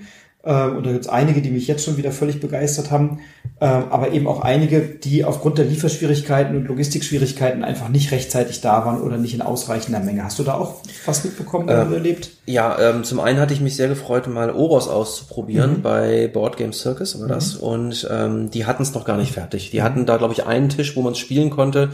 Ich glaube, ich habe drei, viermal vorbeigeschaut, aber natürlich war das immer, immer voll und auch wieder eine Schlange davor. Keine Chance. Auch bei Board Game Circus wollte ich mir gerne äh, Fika ansehen, das kleine Kartenspiel Ja. für zwei Spieler. War auch direkt ausverkauft. Es gab dann am Samstag noch mal eine Aktion mit dem Autor. Da gab es wohl noch ein paar Restexemplare. Die Schlange ging durch die halbe Halle. Da habe ich dann auch gelassen. Kommt aber jetzt bald. Also Habe ich schon vorbestellt. Ah, okay. ja, genau. Äh, Wormholes wollte ich mir gerne angucken. Ähm, dann ja auch so ein großer Titel Attiva. Auch da, die hatten mehrere Tische damit. Das neue Uwe Rosenberg Spiel. Keine Chance, da mal irgendwie ranzukommen. Ähm, Marrakesch habe ich schon drüber gesprochen. Da gab es die lange Liste. Auch das hätte ich gerne mal ausprobiert. Und Sieht ja toll aus, ne? Diese, diese ja, Stefan ja. Feld City Collection, auf die habe ich schon sehr Bock. Mhm. Das Einzige, was mich bei Queen Games immer stört, ist, alle Spiele sehen halt aus wie Alhambra. Ja. So, und Alhambra ist ein tolles Spiel, aber Mhm. das Design ist halt jetzt auch schon irgendwie drei, vier Jahre alt. Das ist ja, weiß ich, Mitte der 90er oder Anfang der 2000er. Ich glaube, Anfang der 2000er ist erschienen. Also das ist das Design, was jetzt schon durch ein bisschen Jahre gekommen ist. Und alle Queen Games Spiele sehen irgendwie aus wie Alhambra oder die meisten. Und diese City Collection, auf die habe ich schon sehr Lust, die zu spielen, weil ich will mich natürlich nicht von der Optik abhalten lassen, aber das ist mir schon alles so ein bisschen zu quietschbunt. So, ich weiß nicht. Ähm, aber ich habe auf Marrakesch speziell sehr, sehr Bock, Ja. dass ich unbedingt spielen. Ja. Und ähm, Splendor Duel, das Mhm. hätte ich auch noch gerne ausprobiert. Ähm, das habe ich mir jetzt auch vorbestellt, weil ich da auch einfach nicht zugekommen bin und ja, auch keinen freien Tisch gefunden habe. Das spiele ich mal mit dir, da habe ich Lust drauf. Ich habe es äh, hab's da auch liegen sehen. Das gab es ja für 25 Euro oder so, relativ kleinen Betrag. Ähm, kann man, glaube ich, nicht viel falsch machen. Ja. Ja. Das war ja ein generelles Problem. Also das Schild Sold Out habe ich doch wieder verdammt oft dort gesehen. Ähm, und da ich halt, wie gesagt, auch erst samstags komme, bin ich da halt Leidtragende. Ähm, ich finde es jetzt nicht so schlimm. Ja, also ich habe da jetzt nicht den, den Zeitdruck, das alles sofort spielen zu müssen. Aber beim einen oder anderen ist schon so ein bisschen schade. Ich habe auch ähm, meinen guten Freund Stefan am Donnerstag vorgeschickt, der war nämlich schon da. Der sollte mir direkt mal äh, die ähm, Pläne, die neuen Arche Nova Zoo-Pläne sichern. Hat er auch gemacht. Das war auch gut. Die waren nämlich am Samstag auch alle weg. Und äh, Woodcraft hat er mir noch gekauft, weil das war für mich der absolute Must-Buy-Titel. Ja. Da habe ich ja, also ich habe ich hab mir auch eine lange Liste gemacht und ich habe es dann priorisiert und habe dann mich entschieden, wofür ich mich anstelle und was dann vielleicht auch zur Not noch Zeit hat. Und nachdem ja letztes Jahr Messina in gar nicht so großer Anzahl da war bei, bei Delicious Games, ähm, habe ich gedacht, na, dann muss ich mich vielleicht dieses Jahr ein bisschen bei Woodcraft dann irgendwie drauf gefasst machen, dass es dann auch nicht mehr da sein wird. Und ich war dann, glaube ich, am Nachmittag da und habe vielleicht fünf Minuten angestanden und die hatten noch ganz viele davon da. Also da haben sie offensichtlich vorgesorgt. Das habe ich dann relativ schnell und unkompliziert bekommen. Äh, aber bei anderen Spielen war da ja, also Great Western Trail Argentina, 40 Exemplare pro Tag, glaube ich, haben die nur verkauft. Ne? Und äh, dann war es schon weg. Und das war bei vielen anderen Spielen auch so. Delicious Games war da tatsächlich sehr gut vorbereitet. Die hatten ja schon äh, kundgetan, sie hätten genug. Ich meine, das haben schon viele Verlage behauptet. Äh, in dem Fall war es tatsächlich so. Die hatten am Sonntag tatsächlich noch 100 Stück da. Ja, cool. Insofern äh, wäre die Eile gar nicht geboten gewesen unbedingt. Bei den Zooplänen von Arche Nova habe ich die Inga hier im, im Vorfeld ja im Interview gefragt, habe gesagt, habt ihr genug dabei? Sagt sie, ja, ich glaube, das sollte reichen. So, ne? Die waren halt dann ratzfatz weg. Die sind ja irgendwann dazu übergegangen, schon am Donnerstag, am späten Vormittag, dass die gar nicht diese Pläne am Stand verkauft haben, am Tresen, sondern die haben dann jemanden mit so einer riesen Feuerlandtasche in der Halle stehen gehabt, der dann einfach nur 5-Euro-Scheine entgegengenommen hat und dann diese Umschläge mit diesen zwei Zooplänen rausgeballert hat. Äh, also das haben sie dann relativ schnell auch von dem Geschehen am Stand weg entzerrt. Das war, glaube ich, hilfreich, ja. Ja, ich hätte gern La Familia noch ausprobiert bei Feuerland, bin ich auch nicht hingekommen, war auch sofort voll alles. Das habe ich aber schon vorbestellt, das läuft. Ähm, und ähm, Among Cultists habe ich nicht spielen können, da war auch immer alles voll. Das war, war leider auch nicht machbar. Und ich war sehr froh, dass ich Lacrimosa und die Erweiterung der Roten Kathedrale bei Devir Games vorbestellt habe, weil die Schlange für Lacrimosa, das war ja so ein Hype-Titel im Vorfeld, die zog sich ja irgendwie einmal durch Halle 3. Also die war ja endlos lang. Und da war ich sehr froh, dass ich da also einfach ganz entspannt an den Counter gehen konnte, meinen Bestellschein vorzeigen konnte äh, und sagen konnte, ich habe es bestellt, ich würde es gern mitnehmen. Das fand ich, das fand ich sehr entlastend an der Stelle. Werde ich, glaube ich, häufiger machen. Ja. Künftig. Ja. Was hast du denn letztendlich alles gekauft, wenn schon so viel nicht mehr da war? Es war gar nicht so viel tatsächlich. Ich habe ja Woodcraft schon genannt. Ähm, Oltre haben wir schon drüber gesprochen. Das hatte ich mir auch gekauft. Beim Goldenen Wurf vom Feuerland hatte ich Libertalia ähm, ja abgeräumt in diesem Mal, beziehungsweise mein Sohn ja eigentlich. Ja, der hat gut gewürfelt. Richtig, ich war, ich hatte damit nichts zu tun gehabt. Äh, über Jack hatten wir gesprochen, was ich mitgenommen hatte.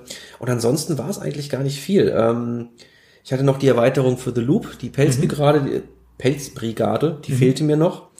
Ähm, ein Smart 10 Harry Potter. Ja, ähm, große Harry Potter Fans. Kannst du es mal ausleihen, wenn ihr es durchgespielt habt? Ja, Das sind ja keine, keine Ergänzungskarten, sondern es ist ja auch eine eigen, ein eigener Kartenhalter dann dabei. das ne? ist So, richtig, genau. richtig. Mhm. Also ein ganz eigenständiges Spiel Ja. tatsächlich, keine Erweiterung oder sowas. Um, bei den Heidelbergern äh, gab es wieder einen, ja, so eine Art, diese, sie nennen es ja selber mittlerweile die Resterampe, Mhm. äh, auch wenn es ein bisschen böse klingt. Äh, dort haben sie B-Ware verkauft. Mhm. Ähm, die B-Ware, ja gut, die hatte also vielleicht mal einen eingedrückten Deckel oder sowas, nichts Schlimmes. Ähm, die hatten ein paar ganz nette Sachen. Da habe ich mir Tiny Turbo Cars Mhm. gegönnt, was ja auch erst dieses Jahr erschienen ist und dort schon eben so für, ich glaube, 10, 15 Euro verkauft Mhm. wurde dann. Ähm, und noch einen großen Titel Chocolate Factory Mhm. von Skellig Games. Äh, das war auch so einer, der mich ja von vornherein gereizt hat. Mhm. Den musste ich haben. Genau, das war's im Grunde schon. Ähm, ich habe mir jetzt im Nachgang noch Inside Job von Mhm. Cosmos gekauft, dieses neue Stichspiel, was ein bisschen The Crew ist mit Verrätermechanismus. Äh, wir mögen ja auch dieses Shamans wahnsinnig Mhm. gerne, was ja auch ein Stichspiel mit Verrätermechanismus ist. Ich hoffe, dass das dann auch genauso äh, zünden kann. Ja, und äh, über Fika hatten wir schon gesprochen, das habe ich mir jetzt noch bestellt und das war's. Ja, ist doch aber trotzdem einiges bei dir Ja, natürlich. Beutelchen Also, gelandet. So, ich, ich, ne? wenn ich es mal vergleiche mit den Jahren davor, dann ist es äh, etwas bescheidener, aber ähm, ich kann nicht behaupten, dass ich weniger Geld ausgegeben hätte. Die Preise sind doch schon ganz schön angezogen. Ja. Ja. Ja. Das hat alles seine Gründe und ja. Ja, ich glaube, das ist jetzt einfach so, ne, dass sich Richtig. das, was in der Spielewelt oder was in der Welt passiert, sich eben auch in der Spielewelt wiederfindet. Die Inflation schlägt äh, zu Buche. Ich habe ja mit dem Alex Ommer vom Würmgold Verlag ein Interview geführt hier für den für den Podcast, auch das ich jetzt veröffentlicht habe. Und er hat erzählt, dass der ursprünglich für 1000 Euro kalkulierte Container am Ende 14.000 Euro gekostet hat. Und sie haben sich dann dafür entschieden, weder das Spiel noch die Versandkosten teurer zu machen, sondern auf einen Teil ihrer Marge zu verzichten. Aber wenn so einzelne Komponenten so drastisch teurer werden im Preis, dann wundere ich mich nicht, dass es auch bei Spielen eben teurer wird. Und ich glaube, äh, wenn ich so ein bisschen in der Twitter-Bubble lese, dass da einige Verlage auch wirklich massiv Probleme haben, Spiele abzusetzen, insbesondere kleinere Verlage. Aber ich habe auch zum Beispiel mit dem Arndt Fischer äh, gesprochen, mit dem ich hier demnächst auch im, im Podcast spreche, von Cosmos, äh, und habe ihn mal gefragt, Mensch, also letztes Jahr habt ihr so einen Hit gelandet mit der Roten Kathedrale, da habt ihr so eine schöne kleine Box so vollgepackt mit Material. Jetzt habt ihr bei der Tagi Bonus, Bonusbox eine Riesenbox und da ist irgendwie ein kleines Beutelchen und zwei Karten drin, ähm, was nichts an der Spielqualität äh, wegnimmt, aber eben eine Riesenbox und ganz viel Luft. Und da hat er so ein bisschen geschmunzelt und sagt, naja, da kriegen wir ja auch gerade ein bisschen Schelte, dass wir hier so viel äh, Vakuum und Luft verkaufen. Er sagte aber, es ist eben günstiger, Schachteln zu produzieren oder zu bekommen, die ein Standardformat haben, äh, als kleinere Schachteln oder, oder Kompromissschachteln zu bekommen. Und dann ist ja die Entscheidung, wenn du ein Spiel in einer bestimmten Größe anbietest und die Erweiterung dann komplett anders aussieht von der Schachtelgröße, ist es im Handel auch manchmal schwerer zu positionieren. Ähm, und dann arbeiten sie halt lieber mit Schachtelgrößen, selbst wenn die dann größer sind und ja auch auf einer Palette mehr Platz wegnehmen, auch beim Verschiffen. Aber er sagt, selbst das ist dann noch günstiger, als irgendwie Spezialschachteln in einer anderen Größe anzufertigen. Also ähm, glaube, da sind einfach Verlage auch Rahmenbedingungen unterworfen in der Kalkulation, die sich dann eben auch bei solchen Auswüchsen bemerkbar machen und die uns dann am Ende des Tages im Geldbeutel irgendwie fehlen. Ne? Ja, wird passieren, glaube ich. Ja. Ja, ich habe auch eine lange Liste, was ich mitgenommen habe äh, von Spielen. Leg mal los. Ich habe es ja auch im Geldbeutel gemerkt. Ähm, und ein paar Sachen, äh, ein paar Sachen habe ich jetzt auch schon vorbestellt, die noch kommen werden. Und ich habe auch von ein paar Sachen ganz bewusst Abstand genommen oder sie einfach noch nicht gekauft. Was wahrscheinlich über kurz oder lang bei mir einziehen wird, ist Black Rose Wars von Pegasus. Da habe ich unfassbar Lust drauf. Äh, Das kann ich mir aber auch mal gebraucht vielleicht kaufen, weil das ist auch relativ, relativ teuer, irgendwie mit 120 Euro eingepreist. Da habe ich jetzt mal drauf verzichtet, weil wir haben hier auch noch fünf Dungeon Crawler liegen, die wir noch nicht gespielt haben. Also kann, kann das auch noch mal ein paar Wochen warten.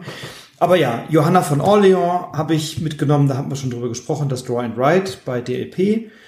Äh, dann habe ich einen Titel, der mich wahnsinnig angefixt hat, nämlich Revive. Da bist du in so einer Post-Post-Apokalypse und baust über Tech-Trees und Playerboard Mechanismen freischalten, Eigenschaften freischalten, baust du eben die Zivilisation neu auf, hat mir gut gefallen. Da habe ich mich dann bei Matago angestellt. Diesem, die haben so einen, so einen kleinen Shop gehabt. Da musst du dich dann irgendwie so im Gänsemarsch, bewegst du dich dann da durch und hast dann irgendwie den Arm voller Spiele und schleppst sie dann da bis zur Kasse. Ähm, das habe ich jetzt gekauft, noch nicht gespielt, aber da freue ich mich drauf. Dann hatte ich im Vorfeld bestellt Lacrimosa. Äh, das wurde ja ziemlich gehypt. Ähm, kann laut vielen Rezensenten die Erwartungen nicht so ganz erfüllen. Es gibt auch so ein paar Schwächen offenbar in dem Spiel. Ich habe es noch nicht gespielt. Ich habe es schon gespielt. Du hast es gespielt? Ja, also eine. Partie bisher gespielt. Mir hat's gut gefallen. Ich kann die Schwächen aber nachvollziehen, die da Mhm. so genannt wurden. Also ohne da jetzt näher drauf einzugehen, nach einer Partie will ich mir das nicht rausnehmen. Ähm, ich würde es auf jeden Fall sofort wieder mitspielen. Und Ja. Mhm. es, also allein schon wegen des Materials, das ist überragend an der Stelle. Ja, ob sich jetzt wirklich langfristig halten kann, habe ich auch so ein bisschen meine Zweifel tatsächlich. Also ich freue mich daraus auszuprobieren. Ich hoffe, dass es jetzt am Wochenende soweit ist. Äh, aber ja, Lacrimosa und die Erweiterung der Roten Kathedrale, die ja bei Devir erschienen ist, die es nicht auf Deutsch geben wird, so wie es scheint, die aber sich nahtlos in das Spiel einfügt. Ähm, ich habe hier äh, Tiletum äh, neu, neu dazu bekommen, was wir ja auch schon zusammen gespielt mhm. haben, was mir unfassbar gut gefällt. Also ein, ein ganz, ganz tolles Spiel aus der T-Reihe ähm, von Simone Luciani und äh, Daniele Taschini. Also das hat mir richtig Spaß gemacht, auch wenn das Thema so ein bisschen aufgeklatscht ist, aber da können wir nochmal ausführlich drüber sprechen. Das wird sicherlich bald in so eine frisch gezockt Folge mal reinkommen. Ich habe einen etwas älteren Titel mitgenommen, den wir immer, wir, wir meine Frau und ich, wir spielen gerne Destinies. Und da wurde äh, in diesem Umfeld äh, ganz oft beworben, die Escape Tales Children of Wormwood. Und das habe ich mitgenommen, das ist schon ein älterer Titel, aber meine Frau sagte mir, ach, das würde ich gerne mal spielen, das sieht irgendwie cool aus. Und das gab es dann bei der Spieleoffensive für einen Schnapper. Also irgendwie mhm. erheblich günstiger. Äh, das habe ich mal mitgenommen. Genauso wie auch einen älteren Titel, nämlich The Magnificent, habe ich mal mitgenommen. Das gab es für 19 Euro. Das hat mir vom Artwork gefällt mir das gut. Und äh, du hast ja auch schon erzählt, dass das so viel Spaß macht. Und ich, ich so mag viel das, Gutes ich mag gehört das wahnsinnig gern. Ja. Genau, also das habe ich mitgenommen. Voll auf die 18 haben wir schon drüber gesprochen. Das Mark-Uwe Kling-Nazi-Spiel ähm, oder Anti-Nazi-Spiel vielmehr. Äh, Sky Mines, den neuen Pfister-Titel mit Metallmünzen. Die gab es für einen Zehner noch dazu. Die habe ich mir noch mitgegönnt. Da äh, habe ich sehr Bock drauf. Das möchte ich gerne bald spielen. Everybody Lies ist aus dieser Detective-Reihe äh, eine Batman Gotham City ähm, eigenständiges Spiel, aber eben in diesem Detective-Setting. Hat mir gut gefallen, äh, habe ich mitgenommen. Natürlich die Arche Nova Zoo-Pläne. Äh, Woodcraft steht hier vor uns auf dem Tisch, also da freue ich mich sehr drauf, das bald zu spielen. Ähm, und ich habe mir bei Frosted Games äh, dieses Solo-Spiel mitgenommen, Aleph 0. Da beschwörst mhm. du Baphomet mit einem Kartenstapel. Ähm, und ich bin bis jetzt noch überhaupt nicht reingekommen. Ich habe es jetzt zwei, dreimal mir dahingelegt und habe bei Twitter neulich jetzt mal ge ge gefragt, ob mir das jemand erklären kann, weil ich finde die Anleitung unfassbar, ja, unfassbar schlecht, will ich nicht sagen, aber zumindest nicht ganz ein eindeutig, so dass ich es leicht verstehe und ich verstehe Spielanleitung in der Regel ganz gut, aber da tue ich mich irgendwie schwer mit. Ähm, trotzdem reizt es mich, werde ich jetzt bald mal äh, wieder ausprobieren. Ähm, ich habe vom äh, Kosmos Verlag Terra Nova als Rezi-Exemplar mitbekommen. Das werde ich jetzt spielen und ausprobieren. Über Virtu hatten wir schon gesprochen. Das habe ich als Rezi-Exemplar und werde es ausprobieren.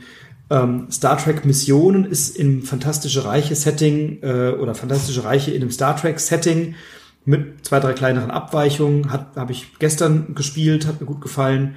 Ähm, und dann eben von dieser Kosmos, von dieser Feuerland äh, Goldener Wurf-Aktion eben die fünf Spiele Erweiterung von Wasserkraft gewonnen und Würfelwelten waren jetzt nicht die beiden Top-Titel, die ich da hätte gewinnen können, aber immerhin zwei, die ich so noch nicht hatte. Ähm, ich habe La Familia vorbestellt jetzt, das äh, kommt hoffentlich Anfang nächsten Jahres bei Feuerland äh, und Twilight Inscription habe ich mittlerweile. Und der Titel, den ich, äh, auf den ich mich wirklich im Vorfeld mit am meisten gefreut habe und den ich gestern zum ersten Mal gespielt habe, war jetzt Deal with the Devil von äh, CGE, Check Games Edition. Ähm, da habe ich jetzt einen Ersteindruck, der sehr brauchbar ist, mit ein paar Schwächen, mhm. die ich aber erstmal noch vier, fünf, sechs Mal spielen muss, bevor ich mir dazu ein Urteil erlauben kann. Äh, aber das waren so meine Messetitel, die jetzt den Weg zu mir gefunden haben. Ähm, und bei Black Rose Wars bin ich ziemlich sicher, das wird irgendwann noch den Weg zu mir finden. Äh, da bin ich also doch sehr optimistisch. Massive Darkness 2 ist noch ein Dungeon Crawler, den ich auf meiner Liste habe, der, der mich sehr interessiert. Ähm, genau, und Unconscious Mind, wenn es dann nächstes Jahr erscheint. Da freue ich mich auch sehr drauf. Das wird, glaube ich, sehr mhm. cool. Ich habe mir Endless Winter angeschaut. Ich habe es jetzt mal angespielt und mich mal durch die Anleitung bewegt. Aber es ist kein Titel, den ich jetzt brauche, aber den ich mal mitspielen möchte. Der hat mich doch nicht so überzeugt, wie ich das im Vorfeld dachte, dass er mir vielleicht gefallen würde. Und ich habe Planet B von, von ähm, äh, Hans im Glück Games mal angespielt. Ähm, und reicht mir an der Stelle auch. Ich glaube, ich brauche es nicht. Mhm. Okay. ich spiele es mal mit, aber ich brauche es halt nicht. So, mhm. Genau. Ja. ja das waren so die Sachen, die ich hier mitgenommen habe von der Messe. Ja. Also war doch wieder ein intensives Wochenende. Ordentlich, ja. Oder? Ordentlich was ja. zusammengekommen. Äh, waren drei tolle Tage. Ähm, tagsüber, die Abende waren spannend. Also ja, es war wieder toll einfach. Das ist äh, ja jedes Jahr das Highlight. Wobei äh, Highlight, ja, ähm, die BerlinCon ist doch da äh, eine schwere Konkurrenz mittlerweile. Wir werden sehen. Wobei die einen ganz anderen Charakter hat, muss ich dazu Absolut. auch sagen. Ja, das äh, ist nochmal, kann man eigentlich schlecht miteinander vergleichen. Und, und wir werden sehen, wie sich entwickelt. Die, die Spiel ist ja jetzt sozusagen von den Markenrechten verkauft an diese Nürnberger Spielwarenmesse und die Dominique Metzler, die das ja jetzt immer organisiert hat, äh, hat schon angekündigt, dass sie in den Ruhestand geht, ist jetzt Geschäftsführerin mit einem Co-Geschäftsführer von dieser Nürnberger Messe sozusagen. Ähm, und ich gehe mal davon aus, dass die jetzt in so einem Übergabeprozess noch eine, vielleicht noch eine zweite Messe macht und sich dann in doch sehr wohlverdienten Ruhestand verabschiedet. Das wird sicherlich dann auch Veränderungen bei der Messe mit sich ziehen, wobei die ja in Essen bleiben soll. Ähm, und ich bin gespannt, wie sich das dann weiterentwickelt alles. Also neue Impulse schaden ja auch immer nicht und bin gespannt, was von dem Bewährten hat bestanden, was kommt neu dazu. Ja. Die Ferienwohnung ist jedenfalls schon gebucht. Hast du schon gebucht? Ja, natürlich. Ja, sensationell. Die, die gleiche wieder? Nein, nein, eine andere diesmal. wir, wir decken den Mantel des Schweigens ja. über die Einrichtung eurer Ferienwohnung. Ja. Die Sie war speziell etwas. Aber. War Special Interest. Ja. genau. Sehr schön. Ja, ich war in einem schönen Hotel untergebracht und äh, werde jetzt auch sehr zeitnah die Unterkunft buchen und äh, freue mich auch schon wieder auf nächstes Jahr. Und jetzt durch die Messe sind ja erstens ganz viele tolle neue Kontakte entstanden. Ähm, tolle Termine, die ich hatte, tolle Leute, die jetzt für den Broadcast schon zugesagt haben. Also da können wir uns auch auf ein paar interessante Folgen freuen. Und nach den Ersteindrücken stehen ja jetzt dann tatsächlich auch mal Spiele an, äh, nicht nur jedes Spiel einmal anspielen und dann sagen, ah ja, haben wir jetzt kennengelernt, sondern die dann auch mal ein bisschen auf Herz und Nieren testen. Da freue ich mich drauf. Ähm, da jetzt doch bei dem neuen Spielejahrgang oder bei dem, zumindest dem, was jetzt hier alles im Einkaufskörbchen gelandet ist, da mal ähm, viele und auch vielseitige und vielfältige Spielerfahrungen zu sammeln, da freue ich mich jetzt einfach drauf. So, das wird, glaube ich, eine spannende Zeit jetzt der Herbst. Ja, äh, jetzt der Herbst kann kommen. Es, Oder? Ja, auf jeden Fall. Du, Stefan, die Kanne Tee, die wir uns gemacht haben, weil unsere beiden Stimmen noch ein bisschen angegriffen sind, ja. ist leer. Wir sollten neuen Tee kochen. Auf unserem Tisch vor uns stehen ein paar Spiele. Es ist schon 22 Uhr. Vielleicht äh, machen wir jetzt hier an der Stelle mal einen Haken dran und spielen noch was, oder? Das sollten wir jetzt unbedingt machen, ja. Meine Stimme lässt langsam auch ein bisschen nach. Dann sage ich ganz lieben Dank, dass du mit dabei warst. Vielen Sehr Dank gerne. für diesen schönen Messerückblick. Mhm. Und ich freue mich drauf, nächstes Jahr wieder mindestens mal einen Teil der Messe mit euch, mit dir verbringen zu dürfen. Sehr gerne. Jederzeit. Dann bleibt inspiriert, inspiriert andere und schreibt uns doch gerne mal bei Instagram. Mein Account ist, wie ihr wisst, Boardgame, Board, ja genau, Broadcast unterstrich Spiele Podcast ähm, oder Brettspiel. Ich guck mal hier, ich bin so müde. Also mein Instagram Account ist verlinkt. Ähm, schreibt doch mal, was für Messetitel bei euch so gelandet sind. Du hast deinen Instagram-Account ja auch schon mal genannt. Magst du es nochmal wiederholen? Äh, Dr. Doppeldotter, beziehungsweise DR Doppeldotter. Ich weiß gar nicht mehr genau, ob noch ein Punkt dabei ist. Genau. Guckt einfach mal. Und so, und findet ihr auch in meinem ja. Account, also Broadcast, da wird's finden. Und bei Dr. Doppeldotter schreibt uns doch gerne mal, was ihr für Spiele mitgenommen habt. Und äh, dann können wir uns gerne mal ein bisschen austauschen. Ich sag bis dahin, bleibt inspiriert, inspiriert andere. Viel Spaß beim Spielen. Tschüss. Ciao, ciao.